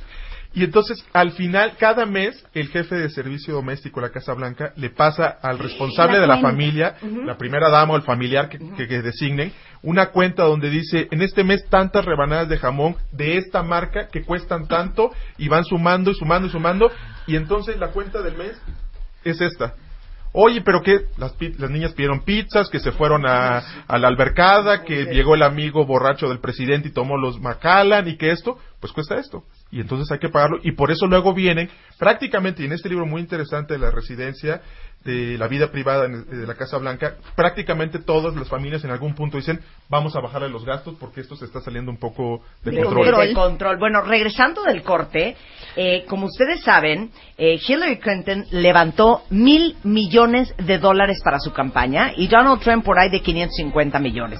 ¿De dónde sale este dinero? Porque ustedes pensarán que todo fue de a donativos de 10 pesos, de 20 dólares, de 5 dólares. No.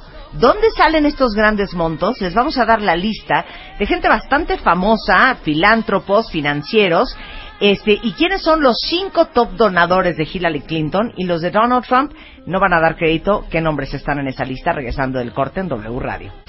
Elecciones presidenciales. Estados Unidos 2016. You really think Donald Trump has the temperament to be commander in chief? Oh, Don, you're a little controversial. You're talking about illegal immigration. Hoy, con Marta de Baile. He loses his cool at the slightest provocation. We have very stupid people in our country negotiating for us.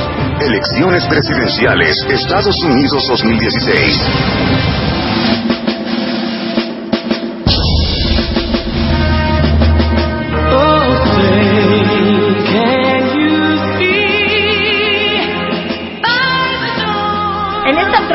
Especial que estamos haciendo a lo largo de todo el día en W Radio, porque de hecho déjenme decirles que hoy, a partir de las 6 de la tarde, vamos a estar con enlaces eh, globales a las cadenas de Grupo Prisa en Estados Unidos, en España, en Colombia, por supuesto desde México, con todo el análisis de las elecciones en Estados Unidos, porque a las 6 de la tarde es cuando empiezan los verdaderos conteos de votos y vamos a poder ver cómo van uno y otro candidato. El programa va a ser transmitido en cadena nacional a través de 96.9 FM y 96 AM de radio y en digital por wradio.com.mx y obviamente a través de la app este también que la pueden bajar en todas las plataformas.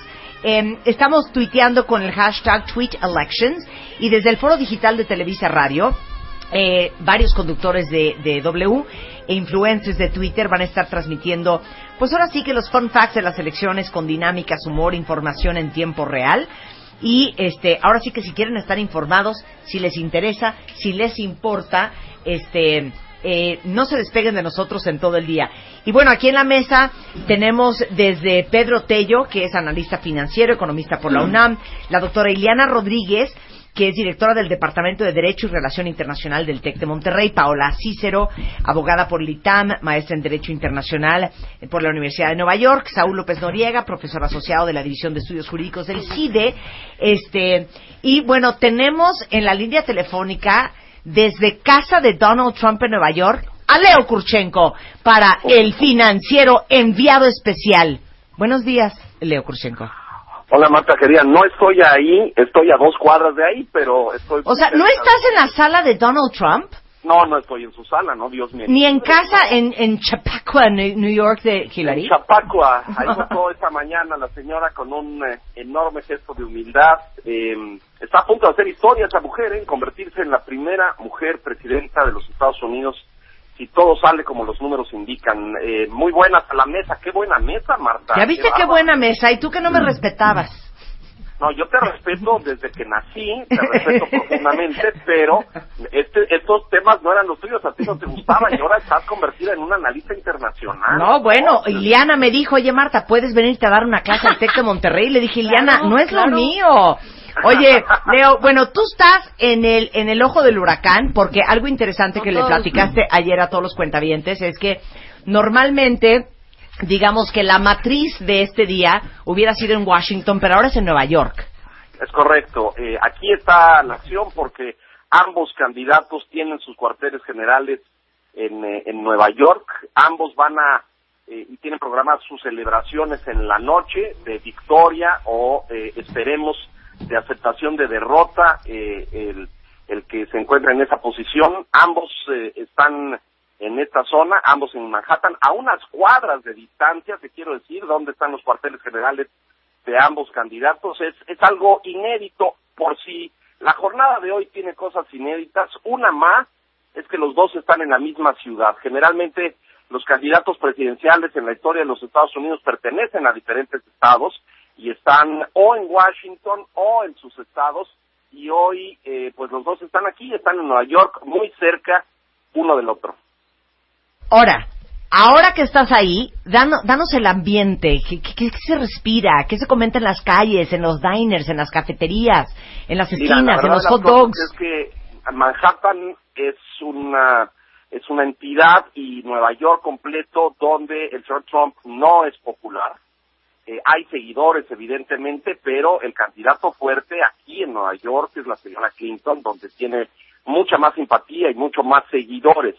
Él fue a votar hace poco más de una hora, lo vimos en, en las cadenas, con un gesto descompuesto, muy serio. muy- Pero ¿por qué ya está descompuesto? ¿Qué sabe Donald que no sabemos nosotros? yo creo que pues sabe los números Ajá. sabe que eh, ha habido una muy significativa afluencia de voto anticipado eh, fundamentalmente de la población hispana que pudiera inclinarse a favor de la señora Clinton no conocemos aún los números los conocer- los conoceremos esta tarde pero eh, las cifras de votantes registrados que han participado ya en eh, voto anticipado es muy numerosa y se piensa que buena parte de ese voto es a favor de la señora Clinton.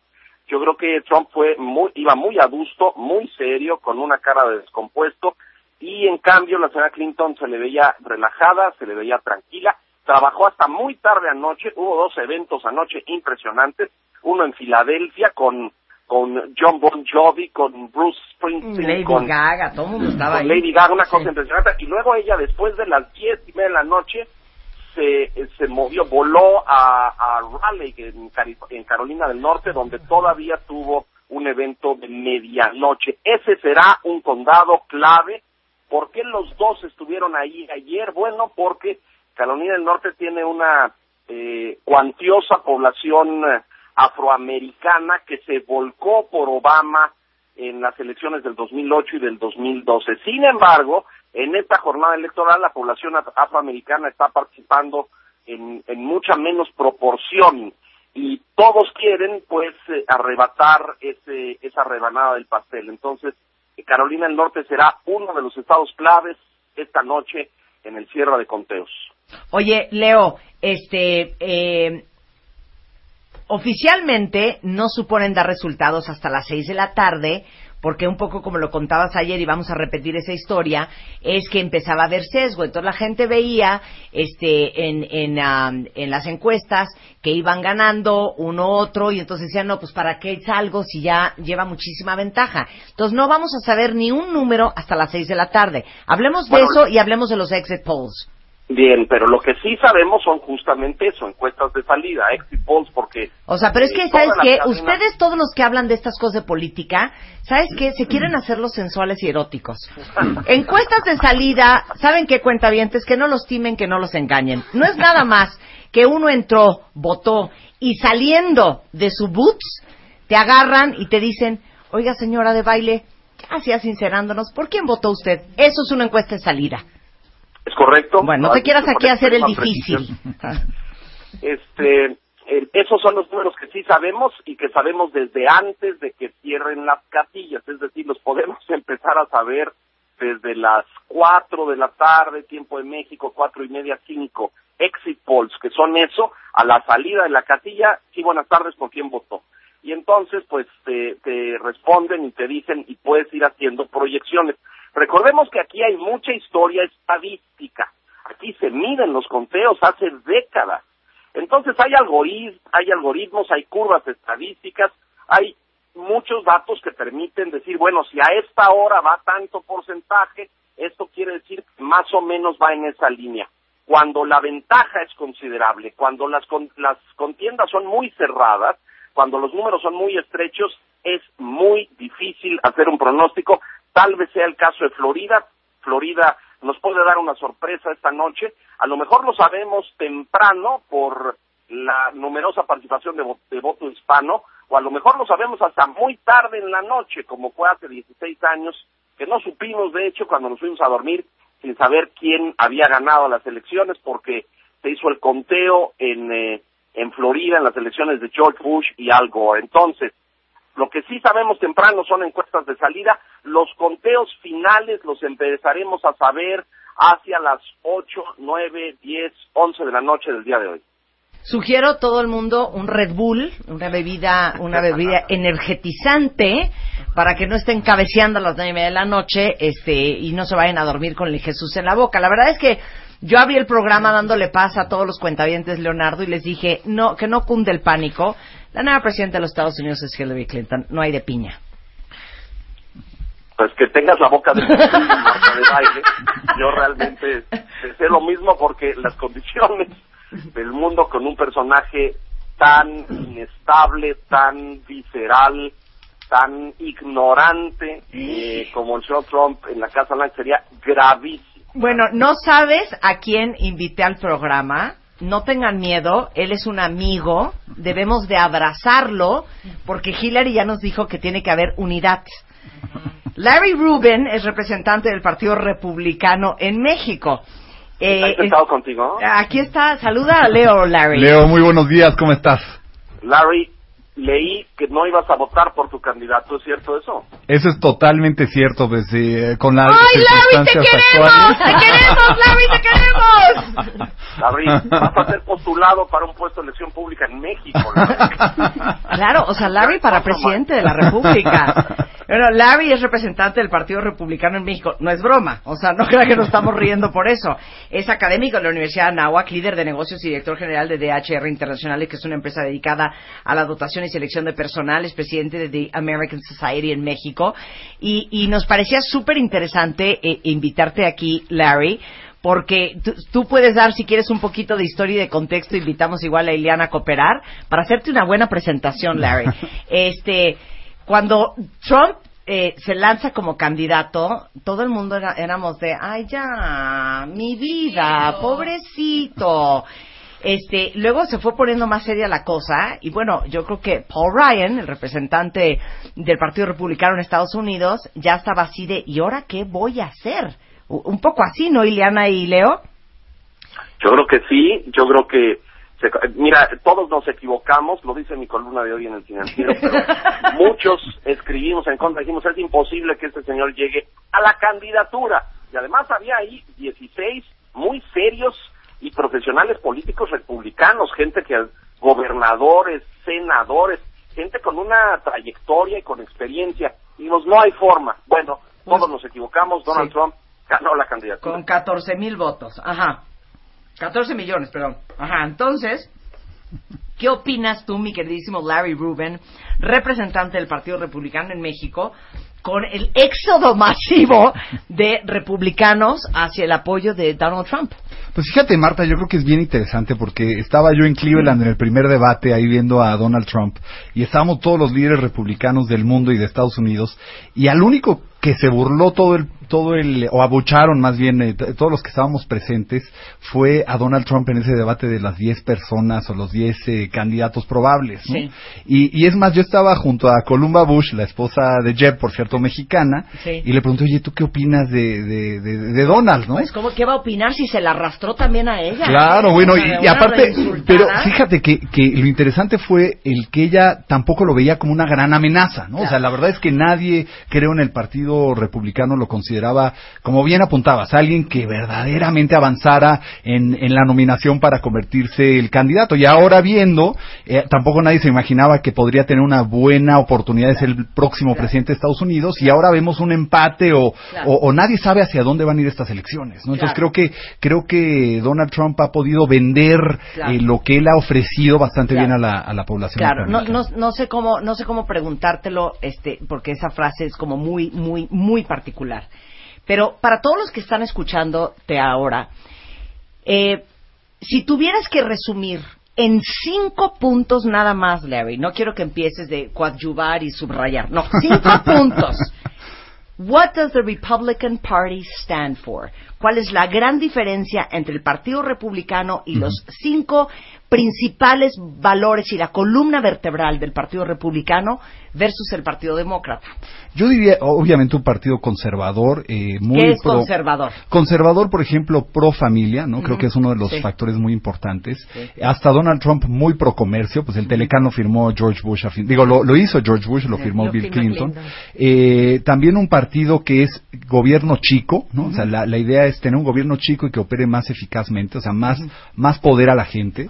Eh, no, nada de, de, de los temas de, de regalar dinero, sino que la, la, la gente trabaje por ello.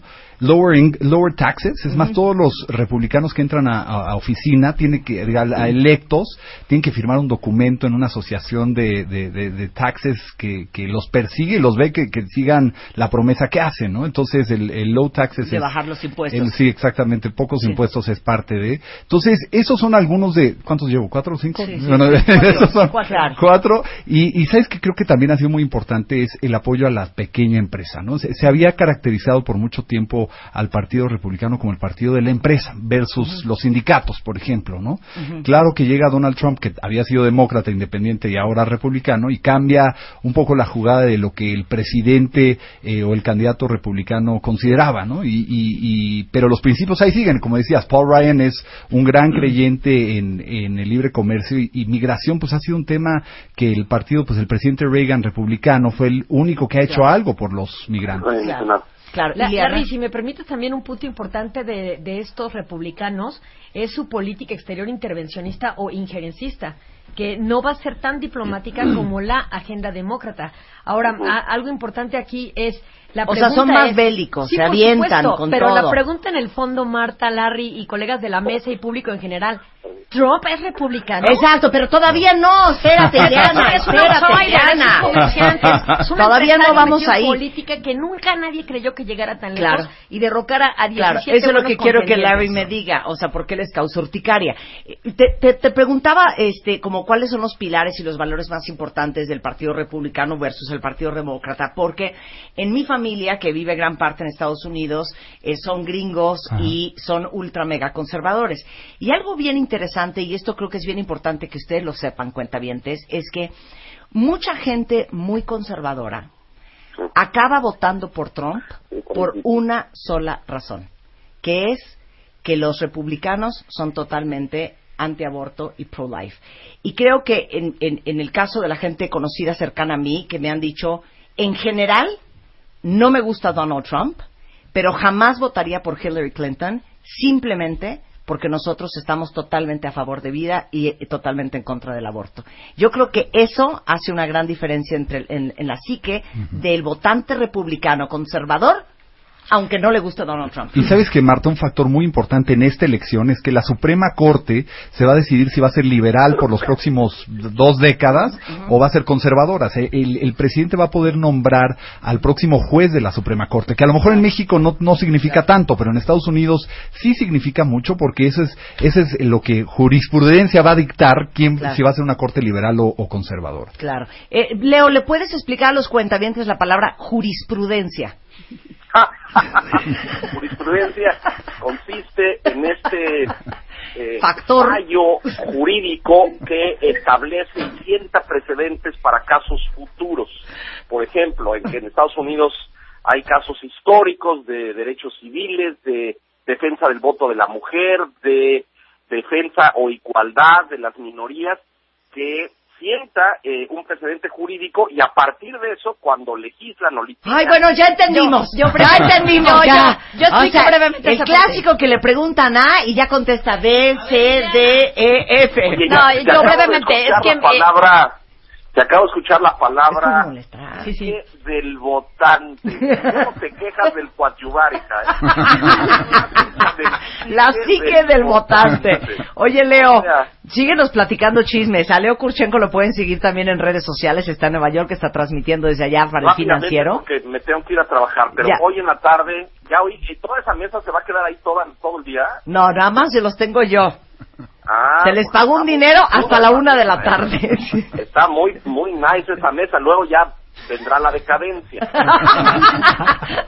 Te queremos, Leo. Te seguimos en redes sociales. Eres arroba L Kurchenko, ¿no?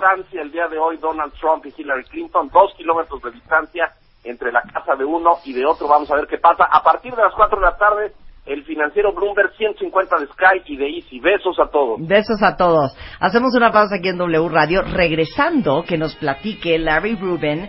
eh, él es el representante del Partido Republicano en México. ¿Por qué suena tan antirrepublicano Donald Trump? Regresando del corte, no se vayan. Elecciones presidenciales. Estados Unidos 2016. But here's the sad truth. There is no other Donald Trump. This is it. Regresamos. Y a las 11.36 de la mañana, con una gran, gran mesa, eh, Pedro Tello, que es economista, Ileana Rodríguez, que es analista de temas internacionales, Paula Cícero, abogada del ITAM y maestra en Derecho Internacional, Saúl López, profesor de eh, Estudios Jurídicos del CIDE, y Larry Rubin, representante del Partido Republicano en México, que te tengo que contar esto, Ru- este, Larry, porque... Bueno, estamos hablando de las elecciones de Estados Unidos, pero probablemente sea un ángulo diferente al- al- a, lo que van a oír el resto del día. Pero ayer que me dice Rebeca, oye, vamos a traer del Partido Republicano, mi primera reacción, ¿cuál fue, Rebeca? ¿Qué fue lo que dije? ¿Qué fue lo que dije inmediatamente? No, aquí no quiero polémica ni que se arme bronca. Le digo, güey, ¿qué te pasa? Le dije, no, cero. Yo no quiero que se arme un merequetequi, un desmadre y pleito al aire. Y me dice, no va a votar por Trump. Ah, entonces que sí venga. Oye, Larry, eh, yo creo que la pregunta para todos, porque saben que Paul Ryan, eh, el representante de- del Partido Republicano de Estados Unidos, pues estuvo gran parte de estos últimos meses totalmente descompuesto, porque nunca pensó tampoco el Partido Republicano que Donald Trump este, tuviera la nominación. ¿Por qué les ha causado tanto escosor? Pues, mm, más allá de que no sea republicano de cepa, porque obviamente llega al partido como un eh, como un integrante nuevo, ¿no? Creo que lo, lo que más ha molestado de Donald Trump es eh, cómo ha alejado a tantas minorías, cómo ha hablado mal de musulmanes, bueno, ni se diga obviamente de los eh, de los hispanos y los migrantes, ¿no? Y- Pero, pero ni te preocupes, porque al rato lo va a negar que él dijo eso. Claro, totalmente. Él nunca dijo eso. Pero sabes que yo creo que algo que es, que es, que es como del corazón de muchísimos republicanos es el tema del libre comercio, ¿no? Y Paul. Ryan, uno de ellos que tú comentas, es muy pro comercio. Y lo que ha venido a hacer Donald Trump es alborotar el gallinero diciendo, por ejemplo, que el Telecán no ha funcionado bien en Estados Unidos, que es una falacia. Claro. Eh, la verdad que me da y que pena que TLC nuestro es un candidato horror y que el TPP también. Y, y me, y me da vergüenza que el candidato de nuestro partido diga eso, ¿no? Porque el Telecán lo, lo, lo creó el presidente George Bush republicano y que venga él a echarle tierra a algo que, que ha hecho pues gobiernos republicanos sin saber, porque la verdad es sin saber. O sea, sí ha beneficiado a México claramente, pero también ha beneficiado en gran medida a Estados Unidos y a Canadá. Entonces, eh, Sí, pero, pero hay algo que decía Marta al principio y que coincido con ella. ¿Qué pasa con los rednecks? Este granjero americano que sí se siente desplazado por la mano de obra proveniente de mecanismos integracionistas como el Telecán. Porque estás es un hablando tema. tan complicado, Iliana, de mecanismos de integración internacional de Eh, infraestructura. Espérate, hija. O, sea, Sí, o sea de la mano de obra de los chinos y de los mexicanos, que Sí, te quitan los las chambas. Claro, porque sabes que la realidad es que hace décadas los americanos, eh, lo- los que tú comentas, los rurales, los que viven en estos pueblitos, pues han pensado que el Telecán les viene a quitar su trabajo, ¿no? Y, y me acuerdo liderando la Cámara Americana hace 10 años y fui a un pueblito que se llama Peoria, Illinois, que no sé si ha sido ahí, Marta, pero es un pueblito chiquitito y ahí, ahí dejó... ¿Se venden cosas ahí? Pues ahí estaba Caterpillar, que se vino a México y ahí no estaba... me interesa comprar un tractor, no he ido a ese lugar por, por, por bueno, Maytag. Maytag también estaba ahí, entonces, entonces Maytag y, y- y los dos se vinieron a México. Entonces, la población en general de ese pueblito, y ese es un microcosmos de lo que pasa en, en todos Estados Unidos, ese pueblito pensaba que el Telecán era lo peor que podría haber pasado, y a mí me invitaron de la Cámara para promover el Telecán. Entonces, lo que fue interesante ahí ver fue que, que, que eh, en ese momento los norteamericanos ya no estaban de acuerdo con cómo iba el Telecán, a pesar de que no les estaba yendo mal, les estaba yendo bastante bien, y tenían algunos mucho mejor trabajo, y a lo mejor no estaban dando cuenta, pero los norteamericanos hoy por hoy tienen productos más baratos gracias al Telecán, y es Claro. una realidad Ah, que no y- se y ha Telecán vendido es bien. TLC, ¿no? El TLC, Es que me pone muy nervioso esto del Telecán, porque yo nunca había oído Telecan del TLC. No, y TLC. además ellos también hay- han cosechado ganancias, por ejemplo, con sindicatos muy fuertes que impiden que el transporte mexicano llegue a los Estados Unidos. El sindicato de los transportistas ha impedido que el Telecan se ejecute en, en toda su extensión. Eh, todas las leyendas en contra de la matanza de delfines en la pesca del atún, el caso Dolphin Safe, el aguacate, Claro. y una serie de medidas proteccionistas que preservan su economía doméstica en contra de la nuestra. Así es que ellos han, bueno, más bien Trump ha satanizado el Telecan cuando les ha dado grandes dividendos. Claro, pero dime una cosa, o sea, lo que tú quieres decir es de lo que más moderniza al Partido Republicano Es lo que más riqueza les ha concedido. Es, que es esta actitud de Donald Trump de querer cerrar las fronteras en todos Claro, sentidos, no solamente hacer un muro China, y no permitir la emigración, sino que tampoco los chinos y renegociar con los japoneses y que un entonces México y las maquilas que Pedro Tello aquí este nos rollo, podría ¿no? explicar. Eh, llega Trump y ejecutara sin los contrapesos del Congreso todas las cosas que ha dicho en el imaginario hipotético de que eso absurdo ocurriese. Al rato la, la moneda de reserva no va a ser el dólar, sino el yuan. Sí, exacto. O sea, China Claro. se vendría arriba. O sea, Claro. es ridículo lo, lo que está proponiendo. Y que además una guerra comercial de, yo diría, consecuencias catastróficas, no solo para la economía de Estados Unidos, sino para la actividad económica internacional. Mira, hay un detalle que vale la pena no perder de vista. A ver. ¿Cuántos empleos le debe más o menos Estados Unidos a México y a Canadá al amparo de la firma del Telecan? A ver. En el caso de California, más de medio millón de trabajadores en Estados Unidos hoy tienen un empleo relacionado con firmas que son exportadoras a México de productos que ahí se elaboran. Texas, más de 380 mil, Nueva York, más de 320 mil, Florida, más de 290 mil, Illinois, más de 200 mil.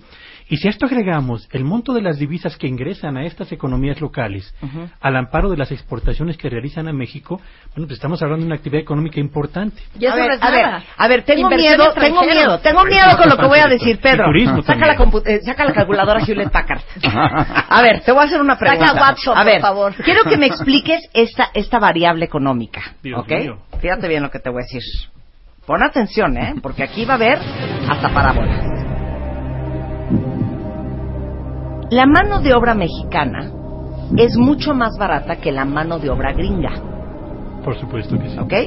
No les pagas impuestos, no tienen seguro social, no están, no tienen este welfare, no tienen green stamps, no tienen nada. Entonces, en vez de pagarle a lo mejor el, el- el salario mínimo de 10 dólares, le puedes pagar 7, porque es un inmigrante. El otro día en Nueva York hablaba yo con un turco en un restaurante vecino de mesa y me decía, la razón por la cual Nueva York es tan caro es porque para pagar tu vivienda básica tienes que cobrarle mucho a tu cliente. Como al cliente le cobraste mucho, el cliente a su vez le ve el de alguien más carísimo para poder también subsistir. Entonces hace un círculo vicioso en donde, como el plomero le cuesta un dineral vivir en Nueva York, entonces el plomero te vende la plomería en una fortuna. Entonces, como te cuesta una fortuna tu plomería, entonces tú vendes tu servicio en una fortuna y se va haciendo una cadena. Mi pregunta es, si sacaras los 11 millones de inmigrantes que ganan mucho menos de lo que cobraría un gringo por recoger un tomate, un aguacate o por sembrar unas uvas, ¿cuánto incrementaría el costo de los servicios y por ende de los gastos del americano? Mi nombre es Marta de Baile y no estudié economía. ¿Ya me entendiste mi lógica? Claro, pero mira, antes que ese impacto, que sin duda es muy relevante, está el inmediato. ¿Cuánto se elevarían los costos de operación de las empresas claro. que hoy tienen, a contra- tienen contratados inmigrantes? Si me cuesta y 10 tendrían que dólares recoger norteamericanos? 3 kilos de tomate, perfecto. Va a venir un gringo, me va a costar 20, entonces ya no me va a costar 20, me va a costar 45. ¿Ya me entendiste? Tu primer impacto y viene todo se por costos de producción, y luego viene por competitividad de las empresas, y luego por competitividad de los productos que aspiras a exportar a otras economías industrializadas o en de desarrollo como México, y de ahí te vas a inflación, a costos de la vida. Y aparte Entonces, yo creo ¿sabes que y sabes, y sabes qué interesante Marta que aparte el norteamericano no lo va a querer hacer entonces Claro. ese es un gran no, problema Pero es lo, ¿no? es lo chistoso, que quieren sacar a China o renegociar con los chinos. Perfecto, se va a voltear el chino y te va a decir, estos aguacates que son un éxito aquí en Beijing, ¿sabes qué? Ya no te los voy a comprar. Voy a empezar a ver cómo los siembro de manera hidropónica. Claro. Porque tu aguacate me sale en 10 dólares porque le pagas un dineral a quien lo recoge. Porque adivina qué, ya no lo recoge un mexicano, lo recoge un gringo. Entonces, ¿sabes qué? Ya no te los voy a comprar. ¿Qué pasaría con la economía de Estados Unidos si todo se encareciera? No, pues abriría paso a las economías asiáticas que capitalizarían este impas. Le estoy hablando de China, estoy hablando de Rusia, estoy hablando incluso del continente europeo, la Unión Europea, y Claro. por supuesto una fuga de capitales impresionantes. claro. Algo que genera riqueza a los Estados Unidos es la inversión extranjera en otros estados que les provee de capital. O sea, Todas ¿cómo? las filiales de empresas que están en México, por ejemplo, Ajá. que reportan al final lo que es recursos económicos a las matrices en Estados Unidos. Si ese escenario ocurriese en ese imaginario, lo que observaríamos es fuga de capitales hacia otros estados y la pauperización de la economía estadounidense. Larry decía en algún foro, en México es el país donde más eh, habitantes estadounidenses hay, dos millones. Con ese escenario rato tendríamos migrantes estadounidenses y no mexicanos. Sí, exacto. ¿Y saben qué? A ver qué se siente, Trump. Ahora un Y, no, y, ¿sabes? Y- y- y perdón, y, y creo que también algo muy importante, hoy por hoy Estados Unidos tiene su sistema médico eh, impactado como, hay dos millones de enfermeras que se requieren en Estados Unidos y no las pueden contratar porque no hay. Entonces es algo que otros países tienen que llenar porque no, no operan bien los hospitales, las clínicas, etcétera, Claro. etcétera. Y esos dos millones, si hubiera un sistema y una reforma migratoria adecuada, podría darle cabida a migrantes que pueden ser enfermeras o enfermeros y entonces cubrir ese déficit, ¿no? Ahora, si hablamos de que, de que vas a restarle más migrantes, pues la economía norteamericana, como bien decía esa película de Un día sin mexicano, se, co- se, se, se paral- Colapsaría. sí, totalmente se paralizaría porque no hay suficientes americanos para hacer esas labores que hoy por hoy no van a hacer, ¿no? Entonces, Claro. eh, Qué buen necesita- ejemplo de las enfermeras, ¿eh? ¿Verdad? Y- y es- Oigan, y si se quieren ir a vivir a Estados Unidos y conseguir marido, porque los maridos gringos son buenos maridos, estudian enfermería y se van a Estados Y Unidos. hasta doctores, ¿no? Se pueden conseguir de maridos, exacto, claro. Exacto, Y, y creo y creo que esa es una gran necesidad hoy en Estados Unidos y te vas una por otra y por eso los los empresarios, el cabildeo de los empresarios en Estados Unidos ha sido muy enfático en promover una reforma migratoria. Hay gran debate en, en- en Norteamérica de que se en Estados Unidos de que se dé porque obviamente hay puntos de vista encontrados, pero creo que el próximo presidente de Estados Unidos tiene que forzar que, que el, que el Congreso verdaderamente adopte una reforma reforma migratoria comprensiva como se quería dar con el McCain Kennedy hace ya 12 años, pero algo así se tiene que hacer porque no puede ser que estos migrantes viven en el miedo y en la oscuridad desde hace muchísimos, muchísimos años, ¿no? Y, y el último presidente que lo hizo o que hizo algo al respecto fue hace tres décadas, el presidente Ronald Reagan, ¿no? Entonces Claro. creo que ese es un impacto importante. Oigan, este, a ver, ¿quién se va a aventar a explicar? Este, si quieren lo hacen solos, acompañados, en trío. Eh, para todos ustedes cuentavientes que están oyendo eso, esto y dicen, bueno, tanto merequeteque con las elecciones de Estados Unidos, ¿a mí qué? Si no es mi presidente, si yo no vivo allá. Expliquen la cadena económica y el impacto que va a tener si fuera Donald Trump o si fuera Hillary Clinton en el resto del mundo, incluyendo México. ¿Quién va? Bueno, a mí es reserva de lo que los No empieces nada más con coadyuvar y subrayar, No, hija, solamente no quiero decir algo muy importante para todo el público, que es eh, México siempre había sido visto desde el punto de vista de los Estados Unidos como un asunto de política exterior y ahora no. México más que nunca en este escenario ha participado y promovido el voto a favor de Hillary Clinton. Hemos hecho Sí. un activismo y un marketing político para Trump fenomenal. Los medios aquí siempre hablan de Trump sin que él pague un peso de esa publicidad que nosotros le damos. Esto para decir, México ya no solamente es política exterior, sino también política interior de los Estados Unidos. Somos un tema relevante en el sentido de los migrantes que catapultamos y de todos los que atraviesan por este territorio hacia los Estados Unidos. Entonces, México sí tiene, es relevante, pero también hay que decirlo.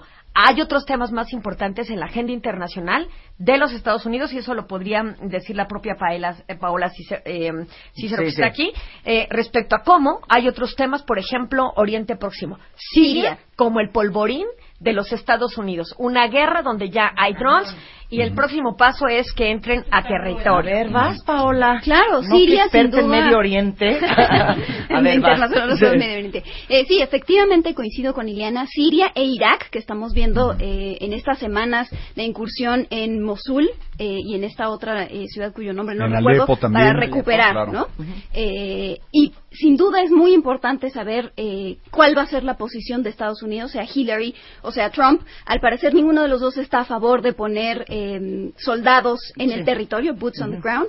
Eh, pero entonces cuál sería la estrategia a seguir. En los debates, sin duda, fue un tema eh, muy relevante, ¿no? De, eh, Hillary decía, esta era pro eh, una alianza con los países Sí. árabes, ¿no? Y fortalecer eh, a los rebeldes, cur- rebeldes kurdos eh, y tratar de impulsarlos para recuperar el territorio y derrotar al Estado Islámico.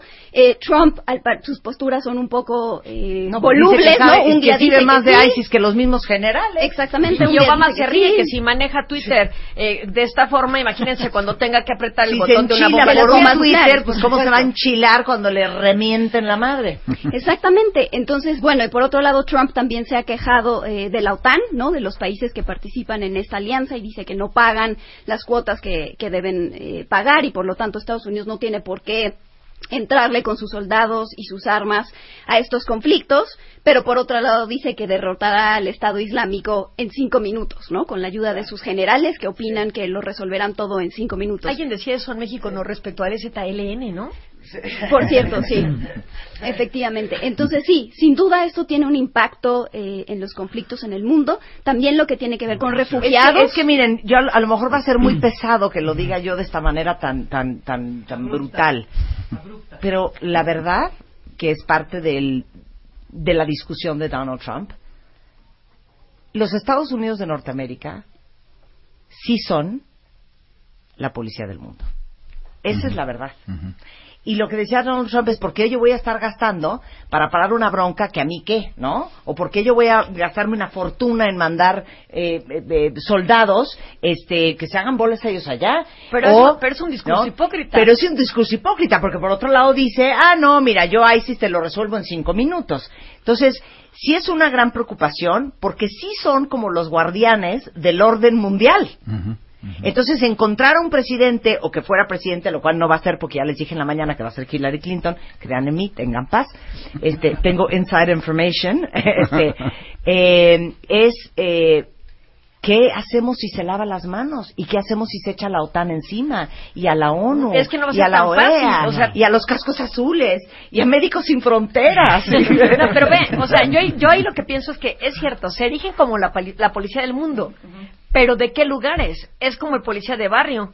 Hay más policías en el código postal 11.000 Claro. que en los códigos postales de Iztapalapa. Y así Claro. es la policía del mundo, Estados Unidos. ¿En dónde está Irak, Afganistán, Siria?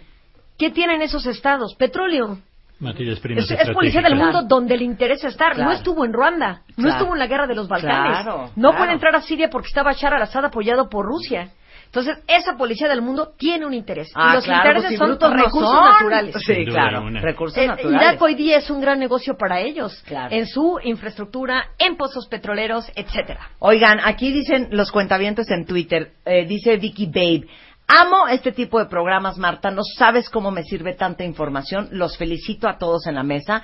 Y les digo una cosa, a mí me da más alegría para que hoy, si están, van a ver las elecciones, si van a una cena, si se arma la política, este, no se queden como dice mi mamá. El que tiene plata platica y el que no escucha.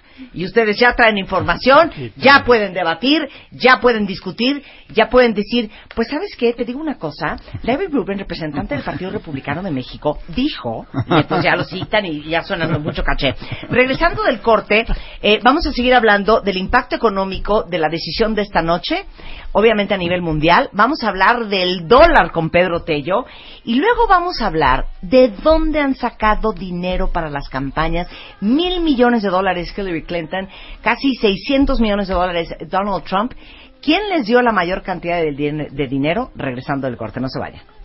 Elecciones presidenciales. Estados Unidos 2016. But here's the sad truth. There is no other Donald Trump.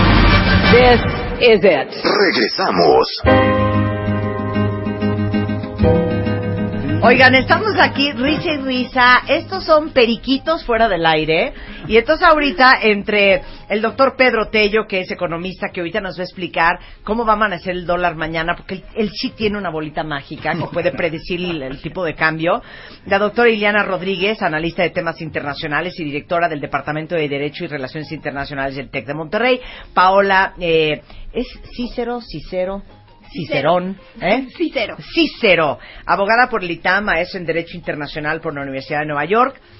Eh, Saúl López Noriega, profesor de la División de Estudios Jurídicos del CIDE, y Larry Rubin, representante del Partido Republicano en México. Estamos dándoles un curso intensivo de política, economía, relaciones internacionales. Este, Relación bilateral, ¿no? Relaciones bilaterales, tratados de libre comercio, pero muy amigable como todo lo que hacemos aquí. A ver, este, nos quedamos con que regresando del corte, hoy que en W Radio vamos a de- de- eh, dedicar todo el día a hablar de las elecciones en Estados Unidos y a las 6 de la tarde vamos a tener este programa especialísimo hasta las 12 de la noche. ¿Qué dijimos que íbamos a decir después del corte? A ver, agarra el Claro, micrófono, Larry. Claro, que sí, pues que obviamente para Estados Unidos México es el tercer socio comercial, que Ajá. es un- una posición invidiable en el mundo, pero creo aún más importante, Marta, México es el primer socio cultural de Estados Unidos y viceversa, ¿no? O sea, la, la cultura mexicana está en todas partes donde vayas en Estados Unidos. En los aeropuertos se habla español gracias a la cultura mexicana, la verdad, porque es, aunque los hispanos es la minoría más grande, dentro de esa minoría la más grande es la mexicana. Entonces creo que eh, a veces no se aprecia en Estados Unidos y por todos los norteamericanos la gran influencia mexicana que hay allá y viceversa, ¿no? Aquí en México ni se diga, las empresas norteamericanas tienen muchísimo éxito. Generalmente su mercado número uno es, es México, ¿no? Entonces eh, yo estaba en la convención republicana y fui a hablar con, con el senador de Oklahoma y su delegación y, y de repente le digo, ¿tú sabes que tu estado es el número dos, el, cliente número dos es México?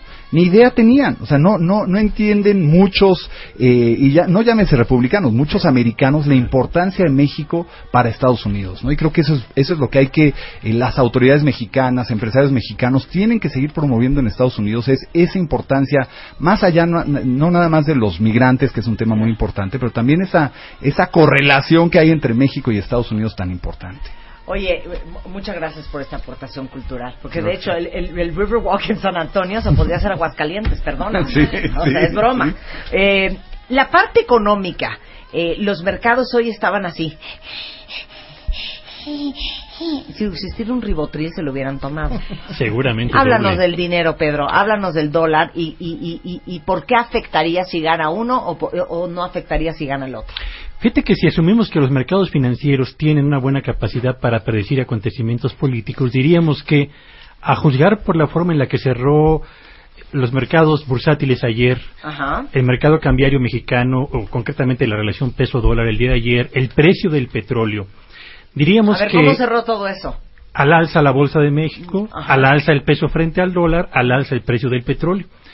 Diríamos, tomando esos tres indicadores, Sí. que dan por descontado que quien ganará la elección es Hillary Clinton.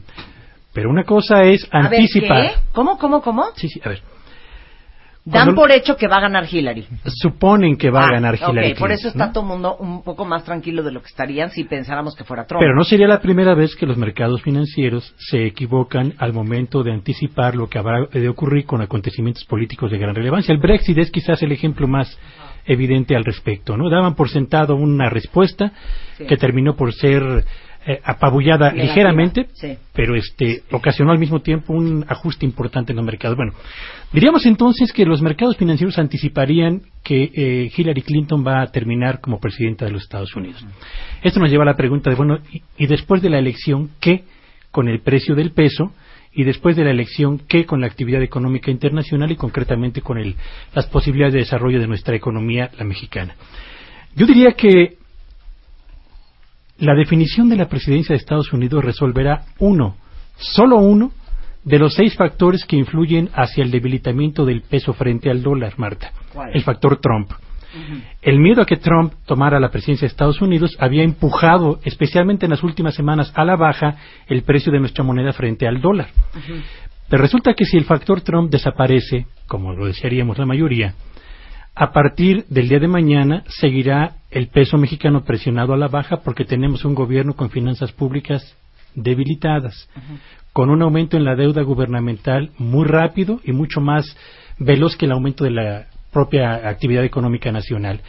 Porque tenemos una economía donde la corrupción parece haberse desbordado en las más altas esferas de la clase política mexicana, porque tenemos una sociedad azotada fundamentalmente por la inseguridad, que ha repuntado consistentemente, y porque de acuerdo con lo que opinan los inversionistas extranjeros, Marta, el Estado de Derecho en México sigue sin ser una realidad. Así que el día de mañana, si gana Hillary Clinton, a lo mejor no tendremos un dólar de más de 21 pesos o de hasta 22 pesos por unidad, pero tampoco tendremos la tranquilidad de saber que el viacrucis de nuestra moneda frente a la divisa americana prácticamente ha terminado. Pero espérame, es que siento, ¿sabes qué, Pedro? Siento que no entendí nada. Yo tampoco a veces. yo, yo quiero ser O un sea, poco indulgente ver, en esa visión ver, de México. a ver. Vamos a ver. Em, em, sin disminuir el fenómeno de la corrupción en este país, la corrupción existe en todos los países del mundo, en menor o mayor grado. Sí. Entonces, eso creo que habría que considerar. Luego, lo otro es, em, si bien es cierto México se ve golpeado por la violencia y el crimen organizado, también es cierto que se ha hecho un intento desde el gobierno pasado y este en la flexibilización, de de muchas políticas públicas, impuestos, eh, marco legal, económico, etcétera, que ha fomentado la inversión. Em, están llegando armadoras a México, estamos generando negocio, pese a la corrupción, pese a la violencia, pese a la inseguridad. Entonces, yo tampoco dibuj- dibujaría un panorama tan caótico de México. Sí, pero Seguimos siendo Me da una pena horrible interrumpirlos. Pero les digo una cosa a los dos, no entendí nada. A ver, déjame, Hay que déjame ser más en en positivos estos panorama A ver, a ver, primero. nada más una cosa. Si gana Hillary, no se va a ir el peso al suelo. No. Por supuesto Pero si que no. gana Trump, podría irse el peso al suelo. Probablemente. ¿Por qué? Porque evidentemente habría la certeza de que nuestro país, nuestra economía, no tendría un panorama hacia adelante de crecimiento, de buena relación Con económica o intercambio comercial con Estados Unidos, pensando que Donald Trump desconocería o renegociaría el Tratado de Libre Comercio, entre otras cosas, Ajá. y eso provocaría que, el- que la gente busque no invertir en pesos, sino en dólares.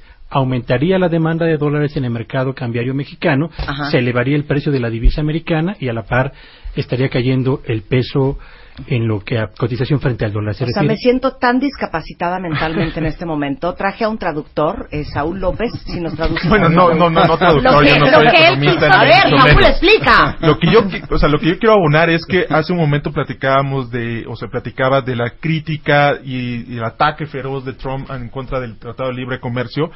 Pero lo- los demócratas, no- justamente esta elección ha sido, por muchos sentidos es muy relevante, porque los demócratas justamente han sido muy críticos del Tratado de Libre Comercio también. O sea, no, hay- no olvidemos que Bernie Sanders, en uno de sus puntos más relevantes y uno de los puntos por los cuales creció tanto en la elección interna del Partido Demócrata, fue en contra del Tratado de Libre Comercio. Entonces, en ese sentido, no sé si por convicción, pero el contexto de la elección ha orillado a que Hillary Clinton eh, públicamente diga que es necesario no acabar con el, el- cuestionarlo. el tratado, pero sí replantearlo, sí Y renegociarlo. tener, es más, ha dicho que tener un fiscal. Y aparte Hillary Clinton, nos acordaremos que en el tiempo ella era la que estaba más en contra del TLC, ¿no? O sea, a fin de cuentas, eh, no ha sido alguien que, que verdaderamente adore a México. O sea, a México no necesariamente le va a ir tampoco eh, excelentemente bien con Hillary. No le fue como secretaria de Estado, lamentablemente. Y esperemos que a lo mejor con la fuerza latina y ese voto hispano, ella replantee qué posición debe estar en su, en su, en su mundo México eh, en el futuro. Claro. A ver, aquí lo dice muy fácil un cuentaviente, contéstamelo así. Yo pensaría que si gana Donald Trump, va a subir el peso. Porque, ¿qué pasaría? Todos venderíamos dólares porque adivina qué, ya no vamos a ir a Estados Unidos. Pero en realidad no ocurrirá así. Porque la ¿Cómo gente preferirá sacar sus inversiones que tiene en pesos y en bancos mexicanos para convertirlos en dólares, pensando que a la larga es más sólido tener tu ahorro personal o familiar en dólares que en, En pesos, pesos. mexicanos.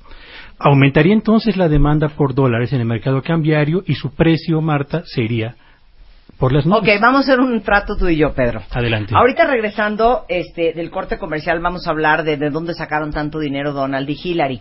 Y mientras que está el corte comercial, me haces un dibujo, un croquis, a manera de boceto, para explicarme esto otra vez. Regresando del corte en W Radio. Elecciones presidenciales. Estados Unidos 2016. How are you going to make them pay for the wall? I will, and the wall just got 10 feet taller. Regresamos.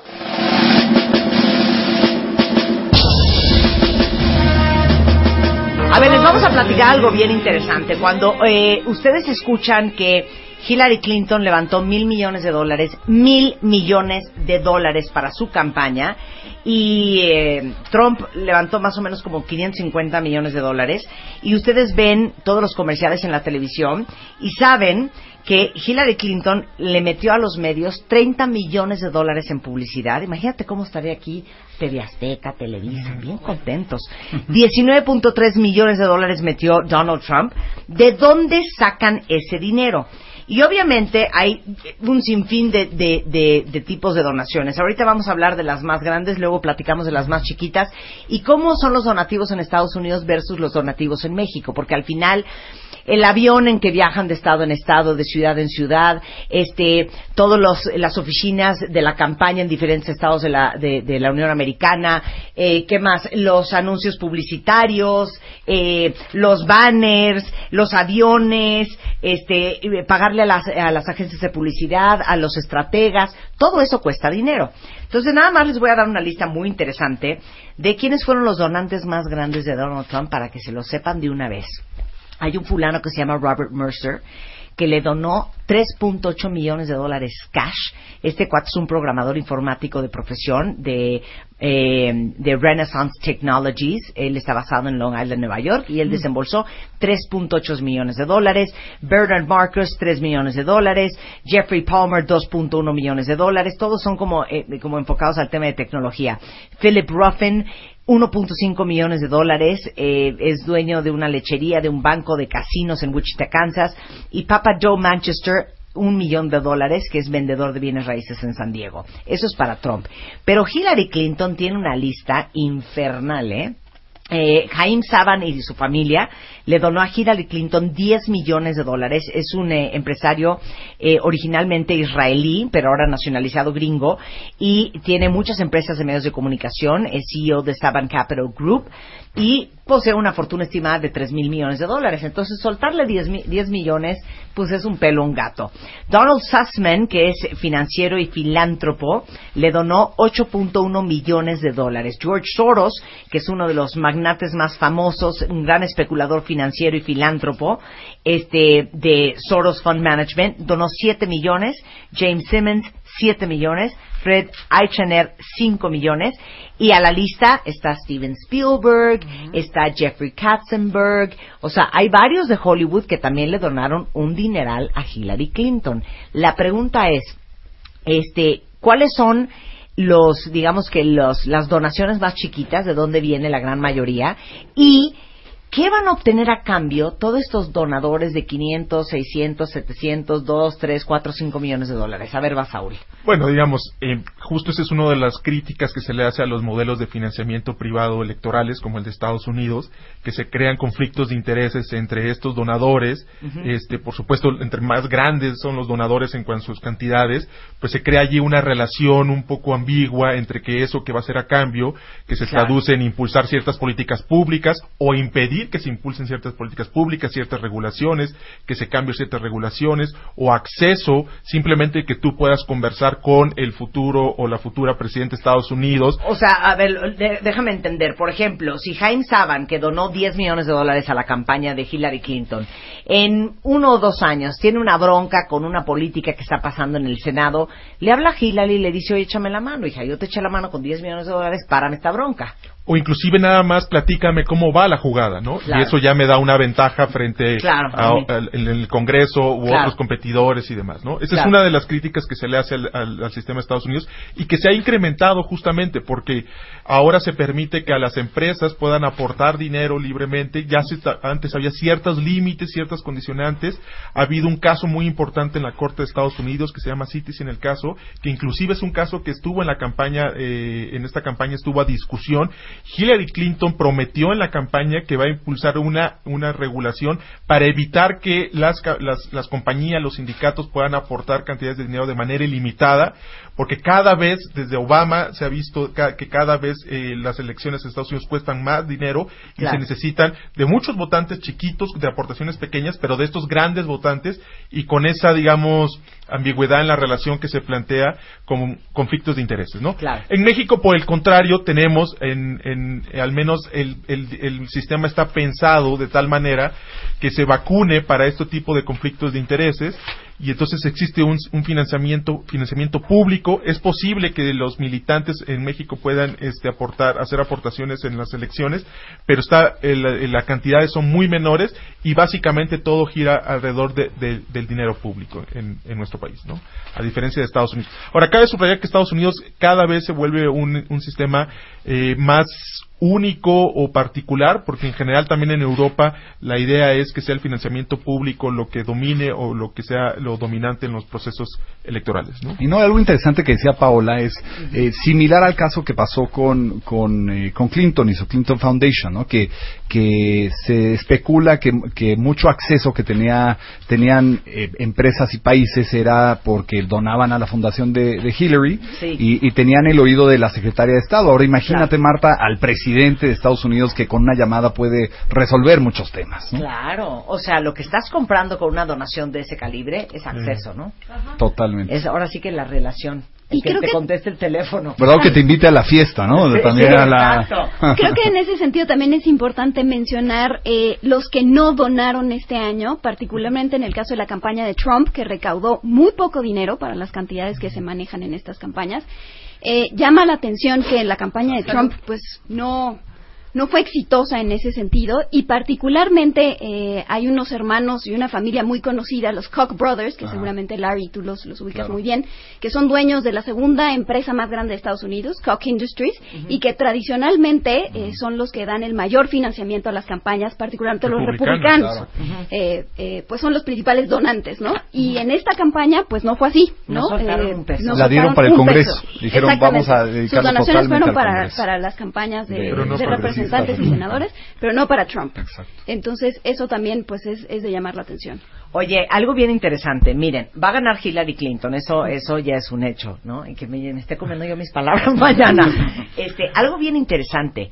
¿Qué va a hacer Trump el día de mañana? ¿Y qué tan preocupado está el imperio Trump de cómo va esto a repercutir este, financieramente en el gran emporio de Sí, Donald digamos, obviamente él mismo ha dicho que, eh, que si pierde va a desconocer los resultados y ha insinuado en varias ocasiones que el sistema electoral está eh, corrompido y que está amañado y etcétera. Entonces hay preocupación fundada de las reacciones que va a tener este, al día siguiente en caso de que pierda, que todo indica que va a perder. Pero también ha habido información y ha habido varios este, revistas, Slate, el New York Times y otros medios de, eh, comunicación de Estados Unidos han sacado eh, ciertos datos respecto, en concreto, los hijos, que como sabemos los hijos son los que se están encargando ya de muchas líneas de negocio, de todo lo que implica la marca Trump. Y hay una preocupación, por ejemplo, por parte de, los hijos eh, de Ivanka, por ejemplo, donde dicen la campaña está afectando ya la marca Trump y nos preocupa el futuro del negocio que implica todo este- todo, to- todo lo que gira alrededor de- del nombre Trump. Y aparte, Marta, lo que puede pasar, y es, es algo muy real, aunque suena este, ficticio, es que Donald Trump en cuatro años se anote para ser el candidato demócrata, ¿no? Y, y nada lo puede parar, y, y si él logra tener el ¿Sabes qué, suficiente número de votos.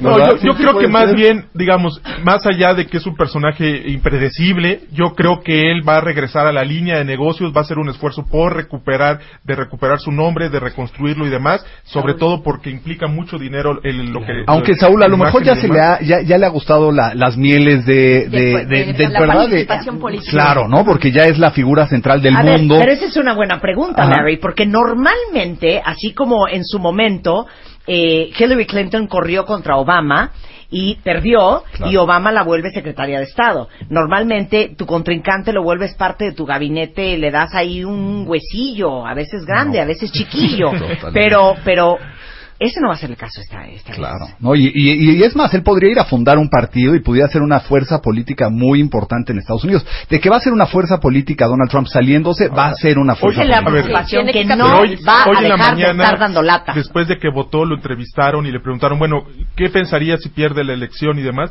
Fue una gran pérdida de tiempo y de dinero. Yo soy un hombre de negocios y si pierdo, va a ser eso. Entonces creo que también ya hay algunos indicios, de- eso fue, lo dijo hoy en la mañana, en la entrevista después de ir a votar en Nueva York. Entonces hay indicios donde probablemente es- se convierta en esto, lo que le dice Larry, en un, eh, va tratar de mantenerse como actor político, fundar un partido y demás, pero también hay una posibilidad no menor de que pues regrese a lo que siempre ha sido Ah, y que tratar se de a la recuperarlo. avenida ¿no? y que se calle.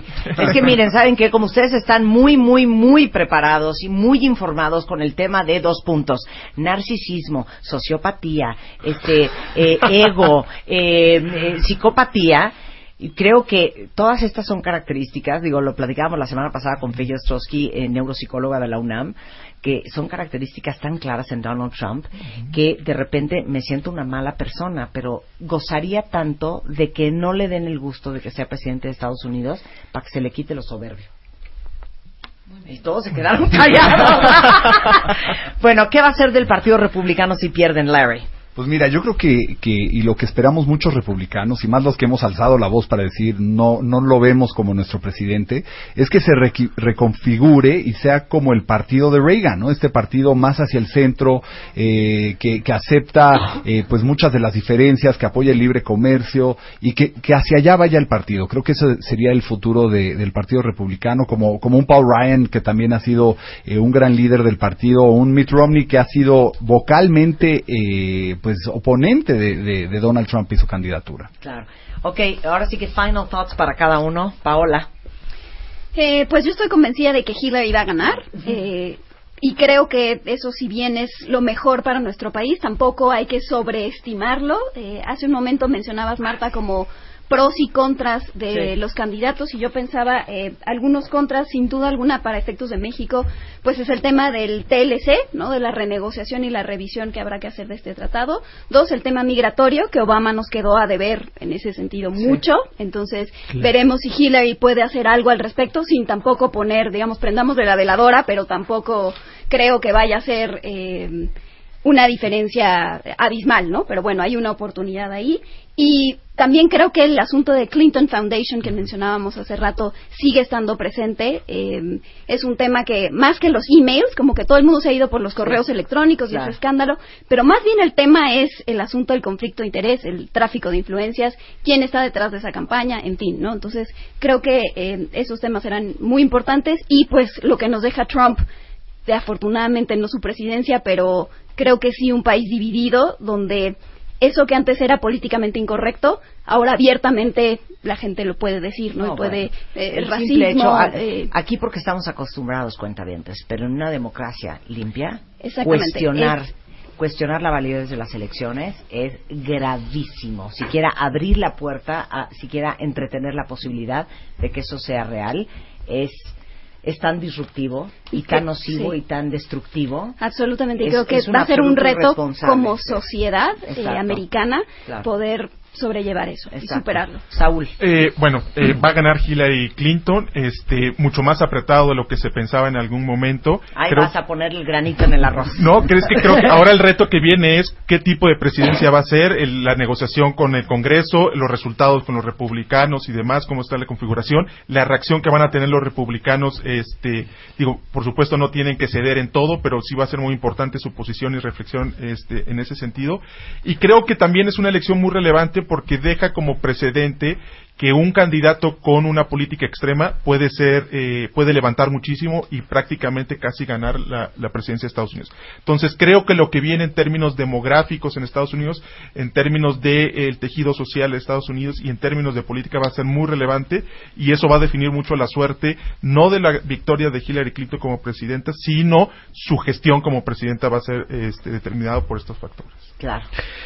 Marta, Pedro yo- Tello. Yo tengo la impresión de que hay una lección que tenemos que aprender derivado de esta elección y es que si queremos depender menos de acontecimientos externos que ponen en vilo mercados tan sensibles como el mercado cambiario o el precio del dólar en México, lo que tendríamos que hacer es ocuparnos de definir cuál es la agenda de actividades que como mexicanos tenemos que emprender para fortalecer, uno, nuestra planta productiva, para diversificar nuestros mercados de exportación, para diversificar las fuentes originarias de la inversión extranjera que arriba a México y por esa vía para hacernos relativamente menos inmunes frente a lo que se decide o sucede más allá de nuestras fronteras, particularmente en Estados Unidos, porque está visto que si seguimos dependiendo de una economía, de un mercado, de un tipo de inversión, evidentemente la vulnerabilidad de la economía mexicana va a seguir exponiéndonos a vaivenes como los que hemos vivido recientemente y que merecen y ameritan, yo diría, una respuesta consistente en materia de definición de políticas públicas para México y por los mexicanos.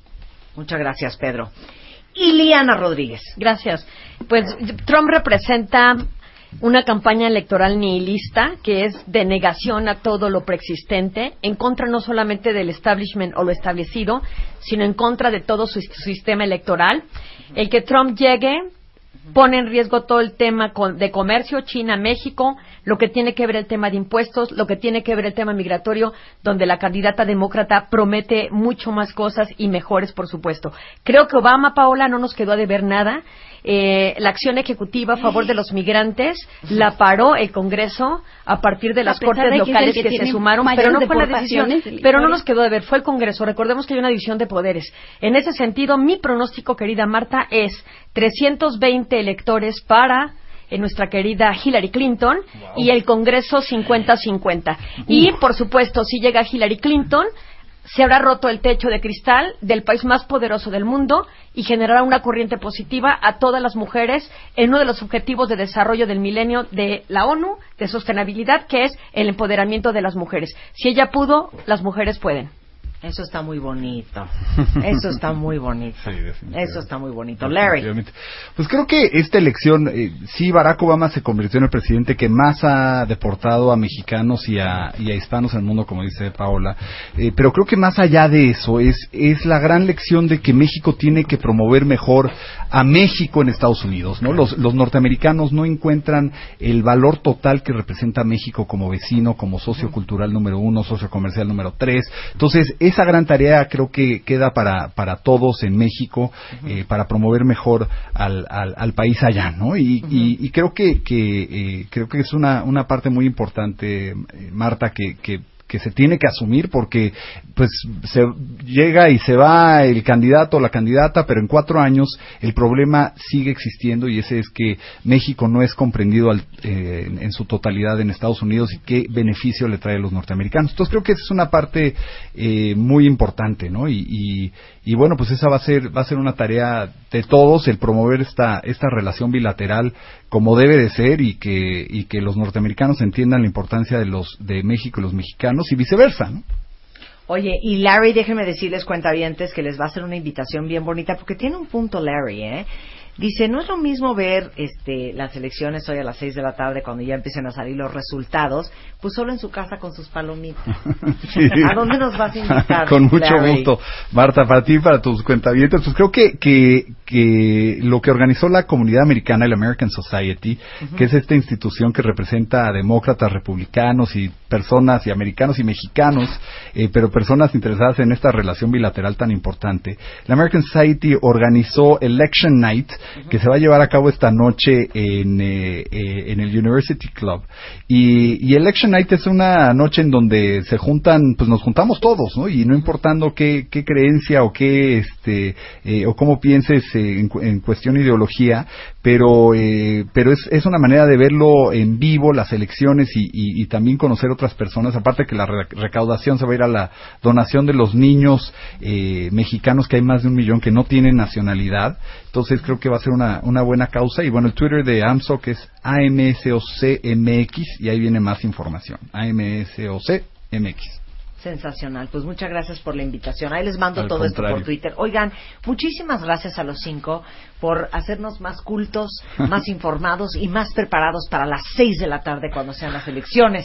Este, más bien, cuando sean este, ya la entrega de resultados y empecemos a ver los conteos en los mapas. Gracias, Paola. Gracias a Muchas gracias. Saúl. Gracias a ti, muchas gracias, Pedro. Gracias, Marta. Gracias, Iliana. A ti por tu muchas simpatía y gracias, Larry. espontaneidad. Ay, Gracias. ¿Viste qué bonito Marta. lo que dijo Iliana?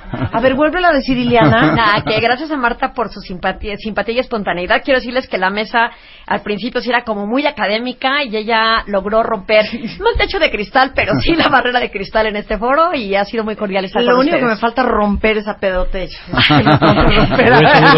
Habló para su platillo favorito, cerdo con verdolagas. Exacto, ¿Quién muy bien, por aire? Pedro, Él. muy Yo. bien, muy bien, Pedro. Oigan, gracias a todos, sobre todo por hacerlo divertido y entretenido, porque la información y la inteligencia no tiene que estar peleado con el humor. Muchas Claro, gracias claro. a todos, ¿eh? Oigan, y ustedes no se vayan, porque Obviamente ahí viene Fertapia con todo el equipo W. Estamos fuertísimo en redes sociales a través de la plataforma de W Radio.